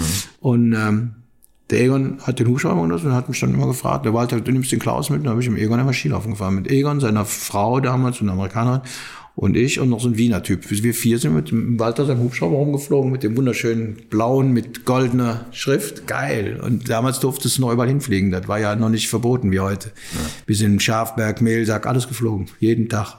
Pilot war immer happy, also abgesetzt und wir haben herrlichsten Tiefschnee-Abfahrten gemacht. Ja. So hatten wir eine Wahnsinnszeit. Aber ich, ich habe mich aber, wenn ich ehrlich bin, habe ich mich auch nicht richtig getraut. Ich hätte immer sagen können, hey Walter, give me a chance. Mhm. Er hat dann immer davon gesprochen, du Formel 2, du machst, er hat ja Deutsch gesprochen, also Kanadisch-Deutsch.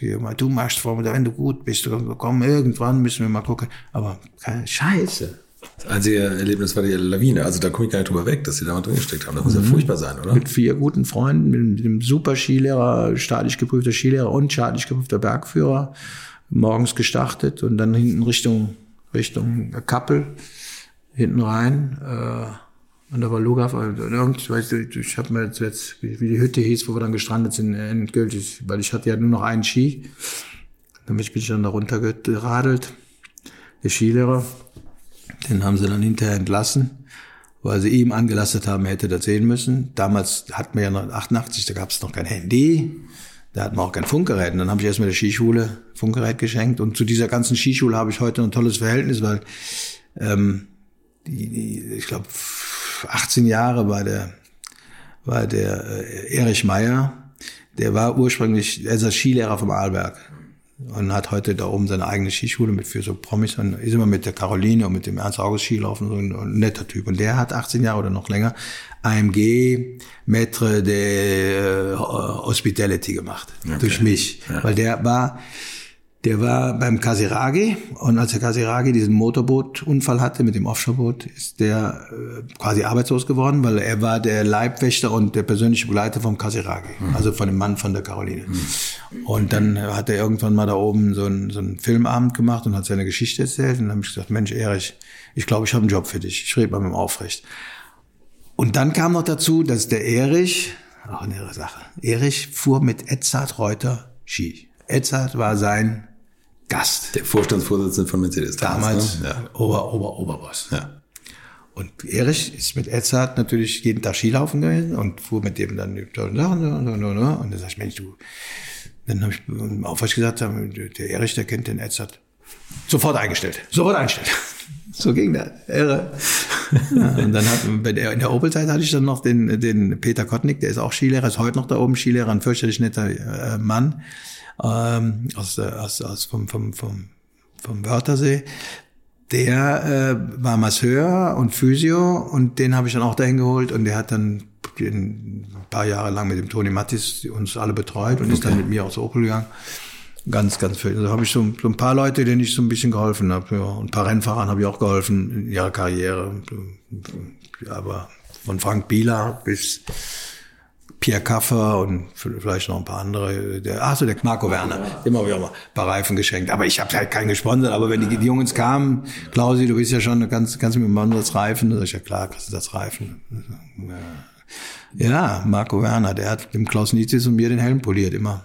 Der war bei jedem Rennen als, als kleines Kerlchen, ich mit Papa dahin fahren und als er rumgestehen hat, da habe ich aber die Helme, Mann, Helme gemacht, Kleber drauf gemacht. Und dann habe ich den damals dem Dr. Ulrich vorgestellt in Essen und dann ist er Werksfahrer bei Audi geworden. Und bei meinem eigenen Sohn das hat alles nicht geklappt. Das geht mir so auf den Sack. Kannst du dir gar nicht vorstellen. Aber war einfach schade, weil ich glaube, der Luca hätte auch verdient gehabt. Äh, ich meine, der sitzt ja jetzt in einem tollen Auto bei dem, bei dem Schweizer Ferrari-Team ist ja alles gut beim Bertschinger. Aber ähm, der hätte auch verdient gehabt, den Werks, Werksding zu. Aber ja, hat nicht geklappt. So ist es. Kaffee? Das war Klaus Ludwig für heute und jetzt fehlt schon wieder etwas. Mercedes-Benz, AMG, Opel. Es nimmt einfach kein Ende und deswegen reden wir kommende Woche weiter.